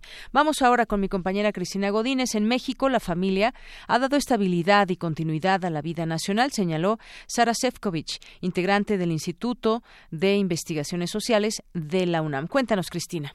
¿Qué tal, Deyanira? Buenas tardes. En nuestro país, la sociedad se ha organizado en torno a la familia, que en momentos difíciles ha dado estabilidad y continuidad a la vida nacional. Es por ello que la investigadora Sara Sefcovic del Instituto de Investigaciones Sociales de la UNAM propone que se aproveche su poder emocional para limitar la violencia, en especial el poder que ejercen las madres y las mujeres sobre sus hijos. Aprovechemos este poder emocional que tiene la familia, poder subversivo que podría funcionar si la madre decidiera que puede meterse en limitar, pues no digamos la delincuencia, pero por lo menos la violencia y la crueldad. La pregunta sería por qué habrían de quererlo hacer las madres, esposas, hermanas, abuelas. Quiero suponer que las madres de los delincuentes y a las muchas que he entrevistado, tengo con qué afirmar que eso es cierto, no quieren que a sus hijos les pase nada, no quieren que sus hijos se mueran. Yo recuerdo cuando Golda Meir dijo la guerra de Israel y Palestina se va a terminar el día que las madres de ninguno de los dos lados quieran ver morir a sus hijos. Comentó que las madres estarían dispuestas a hacerlo porque no quieren que sus hijos corran riesgos. Por último, dijo que es indispensable convencerlas de que la violencia debe disminuir y que ellas pueden contribuir a modificar lo que ocurre. Deyanira, este es mi reporte. Buenas tardes. Gracias, Cristina Godínez. Buenas tardes. Porque tu opinión es importante, síguenos en nuestras redes sociales, en Facebook como Prisma RU y en Twitter como arroba PrismaRU. Queremos escuchar tu voz. Nuestro teléfono en cabina es 55 36 43 39. Relatamos al mundo. Relatamos al mundo. Bien, continuamos, son las 2 de la tarde con 21 minutos. También yo quisiera eh, pues recordarles que estamos ahí para ustedes, para escucharles o para eh, ver lo que nos escriben en nuestras redes sociales, en arroba PrismaRU y en PrismaRU en Facebook, así como el teléfono 5536-4339. Bueno, voy a regresar a los saludos si me da tiempo más adelante, porque ya está en la línea telefónica la doctora Marta Singer, ella es politóloga de la Facultad de Ciencias Políticas y Sociales de la UNAM. Y estaba yo leyendo hace unos momentos que el jefe de gobierno de la Ciudad de México, Miguel Ángel Mancera, anunciará esta tarde su separación del cargo como jefe de gobierno. Eh, sabemos que tiene intenciones para irse al Senado. Aparece ya en el número dos de la lista del PAN a la Cámara Alta, aunque no se había pronunciado por una fecha para dejar la jefatura de gobierno. Y eso nos trae a colación, pues, tratar de analizar cómo ha sido, cómo han sido estos últimos años eh, que ha llevado, que ha estado al frente Miguel Ángel Mancera y sobre todo también, pues, cómo se han movido las cosas en, en temas de partidos. El PRD que era un partido, pues, hegemónico prácticamente aquí en, en la en la Ciudad de México con respecto al voto de los ciudadanos desde 1997 a la fecha. Ahora se ve, pues, que pueda estar eh, con bueno que quizás no gane no lo sabemos pero pero han cambiado los números y han cambiado también las preferencias y ha cambiado la vida de este partido ahora verlo junto al PAN pues a muchos simplemente les parece increíble y bueno, pues tanto uno como otro han justificado esta alianza. Hablemos de ello y le doy antes que otra cosa la bienvenida a este espacio, doctora Marta Singer. Muchísimas gracias, mucho gusto de estar con ustedes y gracias por la invitación. Gracias a usted. Pues, ¿cómo ve estos eh, años de Miguel Ángel Mancera? Y pues ya se retira, hay pendientes, sin duda, por supuesto, pero pues eh, tiene intenciones de irse al Senado. Bueno, eh, realmente estamos en un momento en donde eh, pareciera una especie de arrebatinga por los cargos de elección popular. Eh, evidentemente eh, los funcionarios públicos están pensando en su futuro, se va a terminar el periodo de su ejercicio de sus funciones y están pensando en y qué van a hacer después.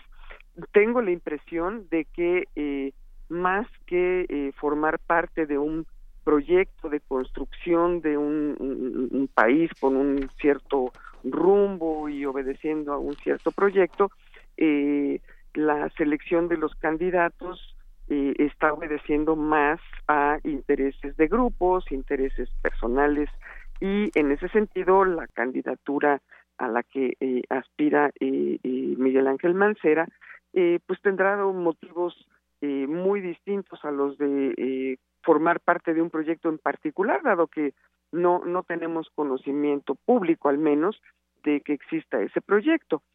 Eh, nuestras leyes obligan a que eh, los funcionarios renuncien previo a su designación eh, para un cargo de elección popular, lo cual eh, evita o busca evitar que el cargo del cual se están de, despidiendo sea utilizado con fines electorales. Y eso pues está bien. Qué bueno que eh, si Miguel Ángel Mancera aspira a un cargo público eh, de elección popular, eh, se retire de la función eh, que está cumpliendo o que ha venido cumpliendo hasta ahora, porque en primer lugar el, el compromiso de trabajo tiene que cambiar, pero además debe de quedar claro que no va a usar los recursos de eh, todos para eh, fines, eh, em, digamos, para los cuales no estaban previstos. Eh, nos deja una, una ciudad eh, con eh, altas y bajas, nos deja una ciudad con, con eh, problemas eh, que evidentemente rebasan el periodo de su gobierno y otros eh, proyectos que están a medio camino y que en cierto sentido nunca se supo exactamente a quién y para qué se echaron a andar como solo por señalar alguno eh, este parque que está construyéndose sobre el viaducto eh, Miguel Alemán no eh, eh, que se comenzó a eh, diseñar luego de que fracasara aquel corredor eh, comercial que pensó diseñarse sobre Avenida eh, Chapultepec. Pero bueno, es una ciudad que eh, después de haber sido golpeada por los sismos, tiene entre los principalísimos eh, pendientes y, y, y, retos el de aclarar el uso de los recursos para la reconstrucción, el de las prioridades, el de dar, eh, el de haber tardado tantos meses en dar respuesta a eh, demandas que eh, requerían de una atención inmediata, eh, una ciudad que eh, tiene problemas de abasto de agua cada vez más graves que están afectando a cada a un número cada vez mayor de personas por no hablar de los problemas de transporte y eh, eh, eh evidentemente el enorme eh, y desmesurado crecimiento de la violencia y eh, de la penetración del crimen organizado o eh, visto de otro modo del hecho de que si es que siempre estuvieron ahí, ahora eh, pues sea ya de dominio público que hay sí. zonas tomadas de nuestra ciudad, ¿no? Así es. Eh, creo que eh, eh, el hecho de que eh, Miguel Ángel Mancera haya sido nombrado eh, o él mismo haya eh, mostrado su intención de eh, formar parte de la contienda por alcanzar la candidatura para la presidencia de la República, eh, ya lo lleva eh, de meses atrás uh -huh. en esta experiencia de eh, buscar colocarse como eh, candidato a algún cargo de elección popular. Uh -huh. Ahora, eh, por lo que eh, pareciera eh, estar, pues, por lo que los medios de comunicación nos han estado señalando y que pareciera ser efectivamente las decisiones que se van a tomar en el eh, llamado Frente eh, eh, de PAN con PRD y, y, Movimiento Ciudadano, pues bueno, se integrará a las listas plurinominales uh -huh. en donde de alguna manera tiene garantizado el acceso a el Senado. Claro. sin lugar a dudas, eso también ha provocado confrontaciones y, debates al interior del frente y eh, bueno, eh, si se trata a toda costa de colocarse en algún cargo en el futuro, sin lugar a dudas, él, él sí ya, si, lo, si logra esa nominación, pues lo tendrá garantizado. Claro, dejémoslo así justamente en, hipótesis, lo tendría garantizado.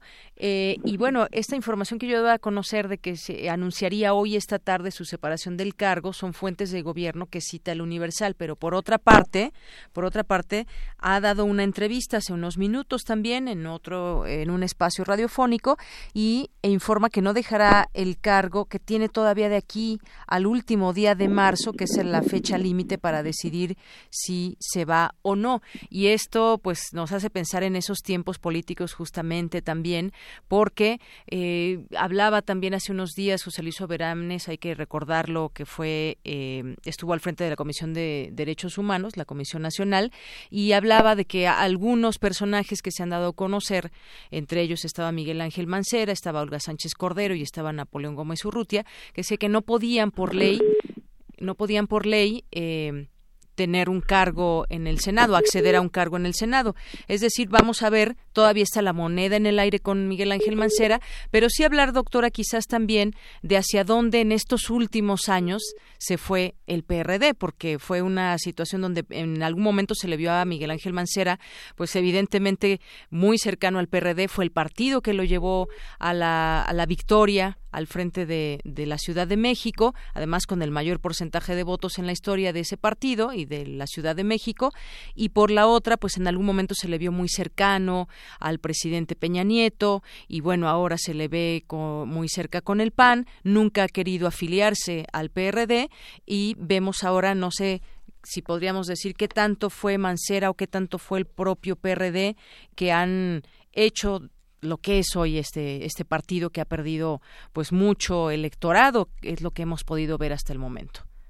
Sí bueno yo creo que eh, eh, eh, coincido con, con, con, todo lo que ha señalado usted hasta este momento.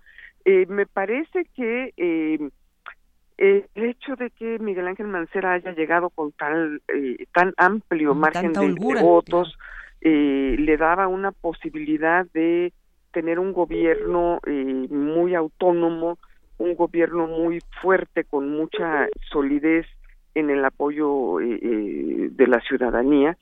Y desafortunadamente el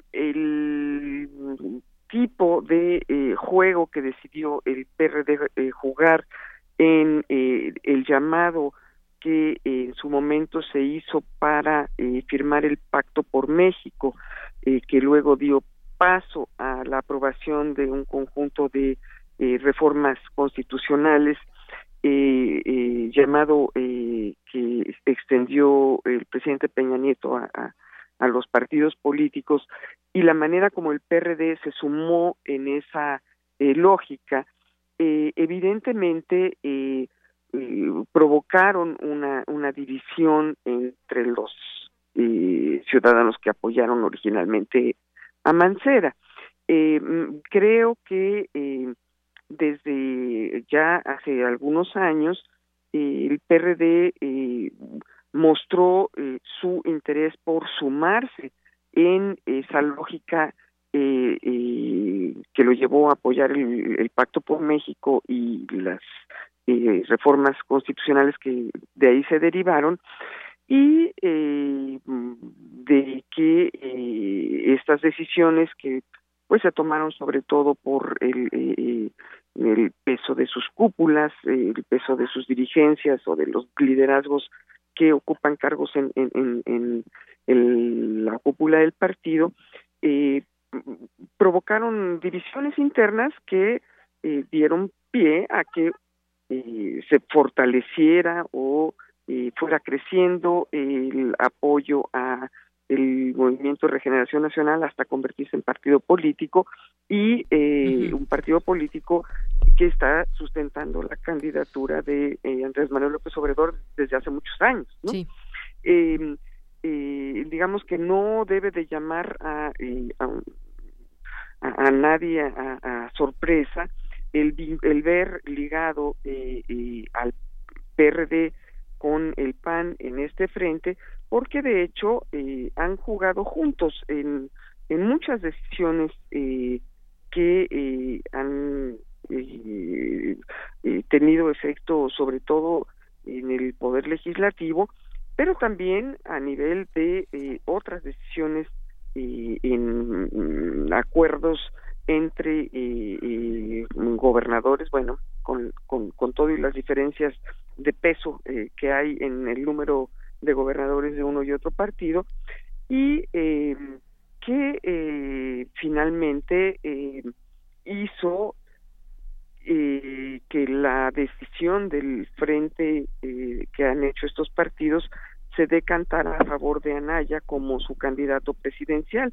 Es decir, el, el PRD sabe que eh, es un partido que eh, tiene una dimensión mucho menor que el a nivel nacional y por lo tanto pues en sus negociaciones eh, sus apoyos al, PAN le conviene el apoyo del PRD al PRD le conviene el apoyo del PAN han eh, distribuido eh, eh, cuántos candidatos y para qué le tocan a cada quien y en dónde y en ese sentido, pues sí, la, el peso importante de, de, Miguel Ángel Mancera lo lleva a eh, poder ocupar la candidatura eh, a, a, eh, a, un espacio plurinominal en el Senado prácticamente garantizado, ¿no? Pues sí. y, y de otro lado, el PRD como partido también ha ido, digamos, teniendo movimientos centrípetos donde pues donde se han ido desprendiendo todos aquellos que no están de acuerdo no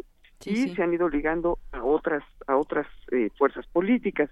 Lo mismo que eh, eh, eh, ha ocurrido en el PAN no no en balde la candidatura de Anaya tampoco y el acercamiento del PAN con el PRD tampoco fue unánimemente apoyado dentro de ese partido. Y vemos a Margarita Zavala eh, jugando su propia eh, candidatura eh, independiente, ¿no? Así es, bueno, pues cosas que y, y bueno, esto seguramente va a tener consecuencias en la Ciudad de México, claro. porque en el, en, en, en, en, digamos, consecuencia también o resultado también de lo que se firmó en el Pacto por México, la Ciudad de México va a tener una configuración política distinta en donde eh, los delegados ya no serán delegados, eh, serán eh, cabezas que de demarcaciones que estarán integradas por cuerpos colegiados en donde habrá una por un lado una vigilancia mayor sobre su quehacer pero también donde habrá un aparato burocrático eh, eh, auspiciado eh, con recursos eh, mayores, es decir, y en pocas palabras, más huesos que repartir, ¿no? Eh, y el pleito por esos pequeños huesos, pues es de interés para políticos o funcionarios de muchas, de muchos colores, y si a eso le sumamos la división en, que produce este esta em, o la consecuencia de esta división de las lógicas de lo que al país eh, eh, resulta más conveniente en el futuro inmediato, bueno, pues seguramente el PRD eh, a lo mejor alcance a ganar lugares donde sus clientelas son fuertes, Morena se quedará con otras partes y seguramente el PRI y el PAN avanzarán también en ganar eh, eh, eh algunas eh, de estas jefaturas ya no de delegaciones sino de esta modalidad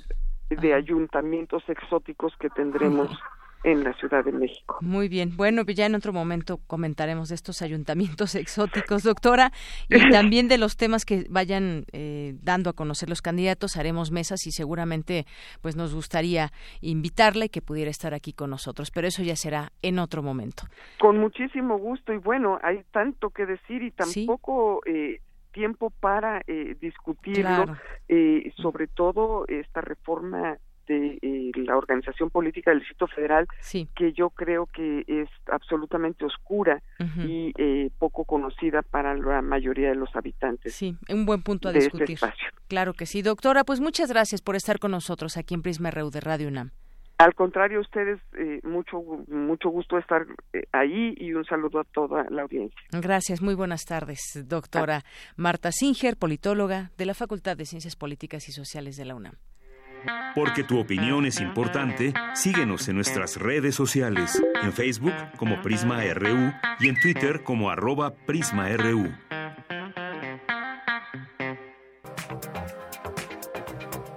Internacional RU.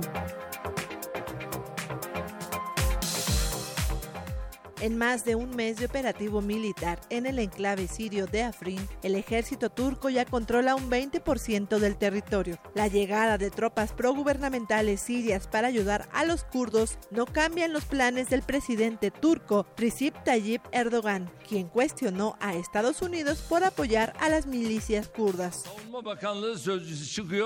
El portavoz de defensa de uno de estos países dijo de forma descarada y desvergonzada que se mataron a civiles en Afrin y que las personas no pueden regresar a sus casas debido a la violencia. Es usted muy cruel, inmoral.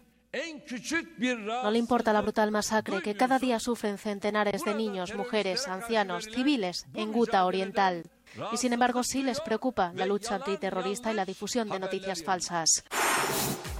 El gobierno de Hungría exige a la Unión Europea 500 millones de euros en fondos comunitarios para los gastos que está asumiendo en su tarea de proteger las fronteras de la Unión, explicó el primer ministro húngaro, Víctor Orbán, en un video a través de su página de Facebook. Hemos gastado más de mil millones de euros en protección fronteriza. Nos protegemos a nosotros y a toda Europa. Al menos la mitad de esta suma debe ser reembolsada. Francia presentó un nuevo plan gubernamental, el tercero en cuatro años, contra la radicalización yihadista en prisiones y escuelas, tras el fracaso de los programas anteriores. Los sindicatos de profesores estadounidenses rechazan la iniciativa del presidente Donald Trump de portar armas para defenderse de un posible ataque armado. Habla Becky Pringle, vicepresidenta de la Asociación Nacional de Educación. Not a good idea. Armar a los profesores no es una buena idea. No me puedo imaginar tener que cargar con la responsabilidad de llevar un arma. Lo que el presidente me describe me suena más a una cárcel con los maestros como guardias armados y los estudiantes como prisioneros. En lo que va del año, casi 10.000 venezolanos han llegado a Argentina huyendo de la crisis política y económica de su país. Tan solo en 2017, el gobierno argentino otorgó la residencia a 31.167 venezolanos y esta nacionalidad se colocó como el tercer grupo más numeroso de inmigrantes en el país el gobierno haitino suspendió todas las actividades de la filial británica de Oxfam en el país. Además, abrió una investigación sobre el pago a prostitutas por algunos miembros del personal de la ONG. El ministro de Cooperación Externa de Haití, Abiol Fleurand, aseguró que la organización cometió un grave error al no informar a las autoridades haitianas sobre las acusaciones. Oxfam Gran Bretaña cometió el delito de obstaculizar los derechos de las víctimas a una compensación civil. El gobierno haitiano ha tomado la decisión de retirar provisionalmente el estatus de ONG a Oxfam Gran Bretaña.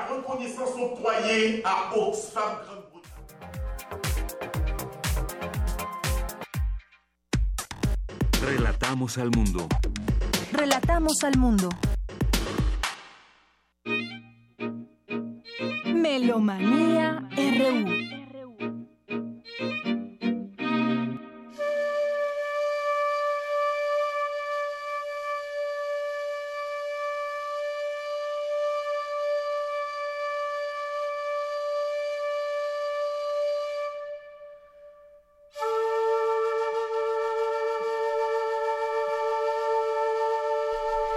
De la tarde con 43 minutos y entramos al espacio de Melomanía RU, que es viernes y aquí ya nos acompaña Dulce Wet, jefa de discoteca de Radio UNAM, que nos trae un gran invitado.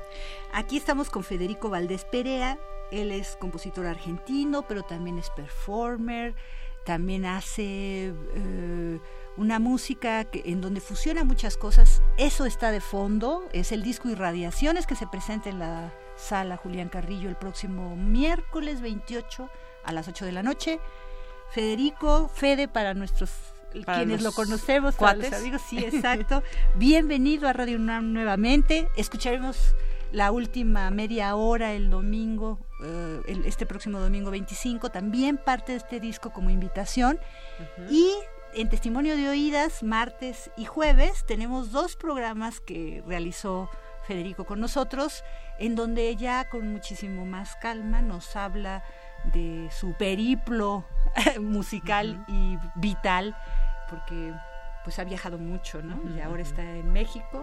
Y, qué bueno que nos visita aquí en Radio Exacto. Y qué bueno. Pues bienvenido. Bueno, no, para mí es un gran placer estar aquí. Muchas gracias por, por invitarme. Este, de hecho, soy habitual escucha de este programa, así que... ¿Ah, sí? Ahora no lo puedo escuchar, pero estoy acá. Porque eres parte del programa el día de hoy. Y además estamos en Facebook Live también, en arroba, en Prisma RU en Facebook, para nuestros amigos que también quieran conocer a Federico, verlo y escuchar este espacio. Eh, bueno, pues ah, yo de entrada es, un álbum que tiene electroacústica, entonces de entrada, bueno, la combinación de tantos instrumentos con la electrónica, eso es algo de los que nos puede hablar Fede, nos puede hablar un poquito de cómo se interesó en este ámbito.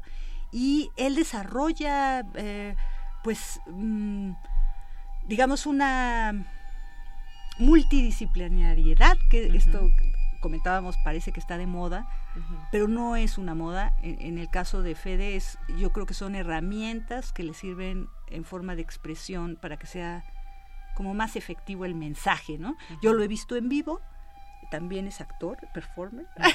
Entonces que nos platique él y qué va a ser él que nos platique. Bueno, sí, este, en realidad este, eh, el evento, digamos, va a ser este, la presentación del disco Irradiaciones, que es un disco que salió hace unos pocos meses por el sello Cero Records, que es un, disco, un sello de acá de México con un catálogo muy, muy interesante. Este, y esto va a ser el próximo miércoles a las 20 horas en Radio UNAM, después de después del laberinto del fauno este, del ciclo de cine. Y em, bueno, básicamente el disco es una especie de selección de obras eh, que tienen que ver con una determinada línea de trabajo. ¿no? En mi caso, yo digamos que a lo largo de mi vida he, abordo diferentes líneas de trabajo, con el peligro que conlleva eso, que como dijo algún maestro, cuando uno hace muchas cosas probablemente este, no sé, sea más difícil ser reconocido por alguna de ellas, pero eso, los que no tenemos otra opción que hacer eso no nos importa, digamos, ¿no? Entonces, eh, esa línea de este disco es una, una serie de obras que han sido eh, realizadas en los últimos 10 años, tienen la línea común de haber sido realizada acá en México, de haber sido de tener la característica de ser trabajos de estudio realizados de, con electroacústica en combinación con por un lado instrumentos, eh, digamos, no modernos europeos, como por ejemplo las quenas andinas, el embique, que es un instrumento del Chaco argentino, este, la voz humana es eh, no pasada por, por técnicas, digamos, este, escolásticas y ese tipo de cosas, ¿no? Con procesos eh, de estudio digitales y de composición propios de la música electroacústica, en algunos casos más relacionados con el arte radiofónico, en otros casos más relacionados con eh, directamente esta idea de música mixta, de instrumentos combinados con, procesos y, con composición electroacústica. Entonces, un poco esa es la línea en común de estos trabajos, que son ocho obras que integran el disco, la más antigua del año 2007 y la más nueva de este año pasado. Entonces, este, ese es un poco el, recorrido de, este trabajo, que, bueno, que la verdad que para mí es muy satisfactorio porque ha sido este, un proyecto muy este, digamos que en donde todo se ha dado eh, con la gente de Cero Record, con el, ha tenido también el apoyo del Fondo Nacional para Cultura y las Artes, afortunadamente, entonces ha habido una serie de, de ahí de planetas que se han alineado y marca de alguna manera también, digamos, un, para mí un, como una especie de, de, de imbricación de etapas, ¿no? Conclusión de una etapa y comienzo de otra etapa, entonces como, como es la vida, ¿no? Entonces eso sería un poquito eh, de contexto de lo que se trata el disco. ¿no? Y a la hora de la presentación, ¿qué vamos a, qué vamos a tener? Además de tu charla, este, ¿escucharíamos así nada más? O? La sí, va a ser, este bueno, no, va, va, a ser un formato que yo le llamé mini concierto porque va a ser este eh, un concierto breve, digamos, eh, vamos a escuchar un par de piezas del disco breves nomás y también voy a tocar algo en vivo.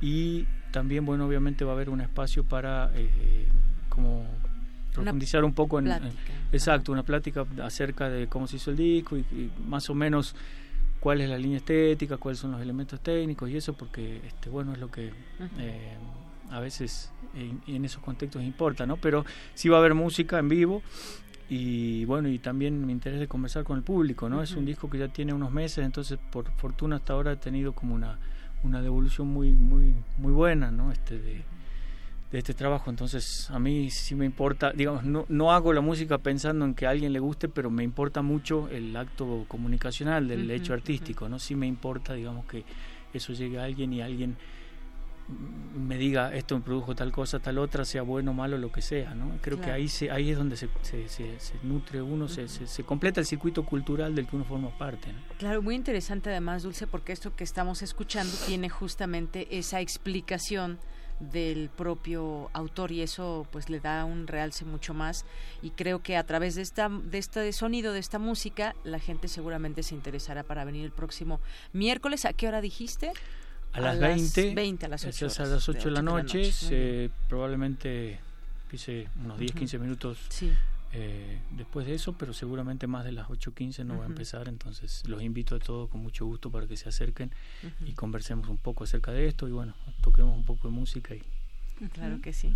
Pues ahí esperamos estar, Dulce. Y este esto que dices tú especialmente con digo, la presentación durará creo que una hora, hora y cuarto, hora y media quizás, pero que no se olviden que están los dos programas de testimonio de oídas, cada uno de, de, una hora. a la una de la mañana. Y bueno y si no los pueden escuchar en donde sí Fede ya habla con muchísimo más detalle eh, eh, de distintas etapas o de por qué compuso cada cosa o en qué se basó o qué elementos utilizó. Eso que va a hablar con eh, digamos, con eh, cierto cierta atención especial este miércoles está muchísimo más desmenuzado entonces pues también los y que no crees que a la una de la mañana también hay muchos radioescuchas eh sí. yo, estoy sorprendida fíjate yo creía que no pero sí hay yo un bocadillo nomás que me, gustó mucho la idea porque esos programas lo que a mí me hicieron fue fue muy lindo el, el proceso porque fue como eso ponerse a pensar o a recordar o tratar de trazar un pequeño mapa de algunas experiencias, seguramente parciales y también distorsionadas por la memoria y todo lo demás, pero, pero me pareció muy linda la, esta, esta, esta incitación a eso, ¿no? a, a, poder compartir esta, estas memorias de algunas experiencias que de alguna manera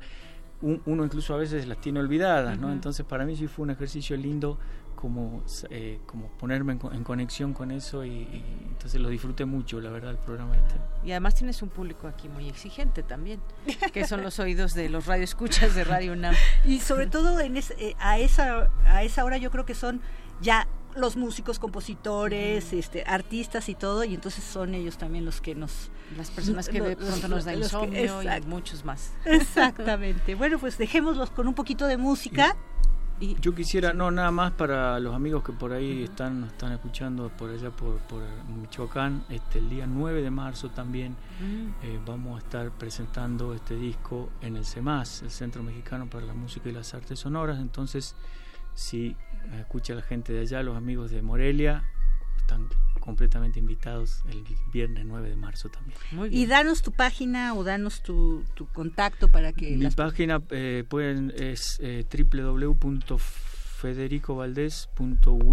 w e e b grande l y Com. Me perdí, ahorita me la pasas. Sí. y la publicamos en nuestras redes sociales. Y si no, también pueden entrar a federea.net, que es más fácil que es una página que está, está nueva, entonces los va a redireccionar a la otra que dije, pero es más fácil, es federea.net. Entonces ahí ya cualquier cosa, eh, ahí hay, bueno, ahí hay material, trabajo y todo, la, ¿no? Eh, hay fotos, audio, música, etcétera. Entonces para aquellos que estén interesados, será un gusto que se acerquen ahí. Pues muchísimas gracias. Quedémonos con esos sonidos y después tendremos un poco de los sonidos también de un compositor inglés que se llama Cornelius Cardeu.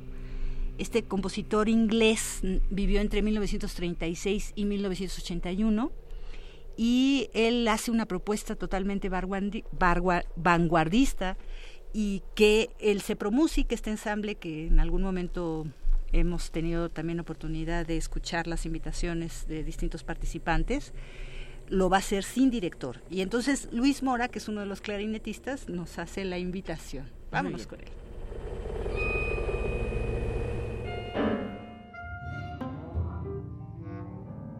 Buenas tardes amigos de Melomanía de Radio Universidad, ¿cómo están? Los saluda Luis Alfonso Mora, clarinetista del ensamble del Centro de Experimentación y Producción de Música Contemporánea, para invitarlos esta misma tarde a las siete y media al concierto que daremos en la Sala de Arte Público Siqueiros, que queda en Tres Picos 29, esquina Hegel en Polanco. Es esta tarde, así que tienen tiempo para venir a escucharnos. Y bueno, les platico un poquito de lo que se trata. Este concierto lleva por nombre propia. Estos conciertos son de música un poco improvisada, aunque esta tarde no es el caso. Tocaremos la obra Treatise de Cornelius Cardew, este compositor inglés. No escribía música de manera tradicional en una partitura, sino, por ejemplo, en el caso de esta obra, hizo 197 dibujos, los cuales los intérpretes tenemos que decidir ciertos parámetros para poder interpretarla. Entonces, bueno, yo con mis compañeros hemos estado trabajando súper fuerte para decidir qué es lo que vamos a hacer en esta obra y sobre todo, ahora sí que transportar los dibujos, las formas geométricas, los trazos de lápiz a música. Es una obra interesante, es una obra con mucho dinamismo realmente ese tipo de dibujos, desarrollarlos musicalmente. Esta vez vamos a tocar 11 de los miembros del ensamble y entre todos tuvimos que tener unas discusiones muy interesantes para poder desarrollar nuestros parámetros musicales. Estamos haciendo una obra de alrededor una hora 10, 15 minutos, dependiendo de las transiciones musicales.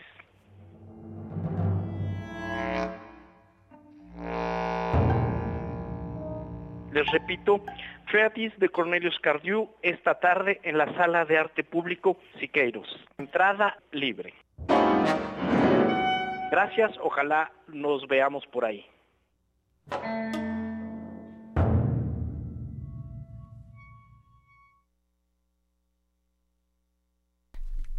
Continuamos aquí en Melomanía RU Dulce. Y ahora, pues, esto que vamos a escuchar a continuación les va a gustar. Resulta que César Tort, un gran compositor que fallecido en el 2015, se pasó 30 años tratando de hacer un oratorio basado en la figura de Fray Bartolomé de las Casas, sobre todo en esta defensa de los derechos indígenas, porque eso es lo que me llama la atención, inclusive en una de las cinco partes de este oratorio o cantata o muchas cosas porque parece un Sprechgesang, también le llaman los alemanes, que es estas figuras de obras habladas y cantadas. Entonces, bueno, se estrena hoy en Bellas Artes y vamos a oír a Genoveva. También Genoveva Tort, que es la hija de César Tort, estará en Escaparate 961 con Héctor Salic y ahí se ampliará muchísimo más. Y ya con esto nos despedimos. Y con esto nos despedimos. Gracias, Dulce. Gracias, Federico. Gracias. Ya nos despedimos. Hasta el lunes.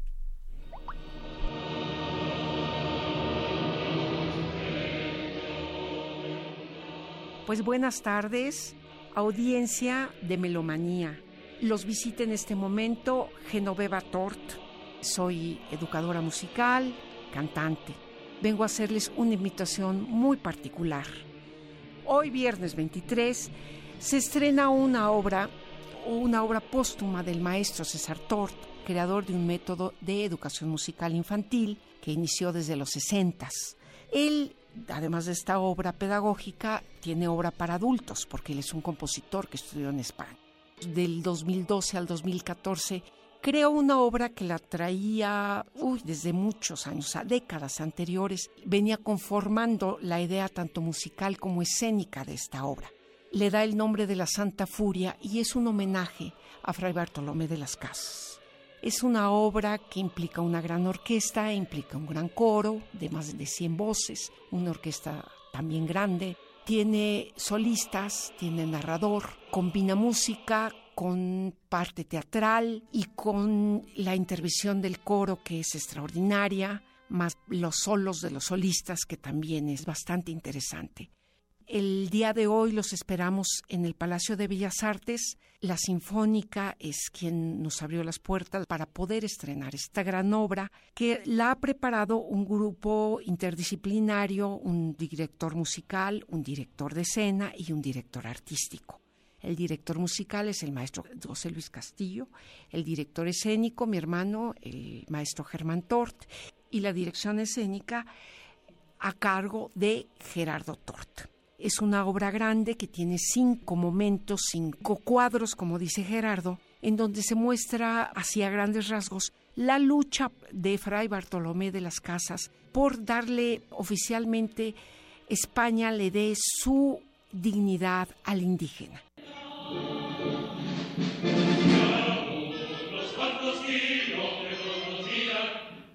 Hay otra función el domingo a las 12.15 de la mañana y pues están cordialmente invitados. Por allá los esperamos. Muchas gracias.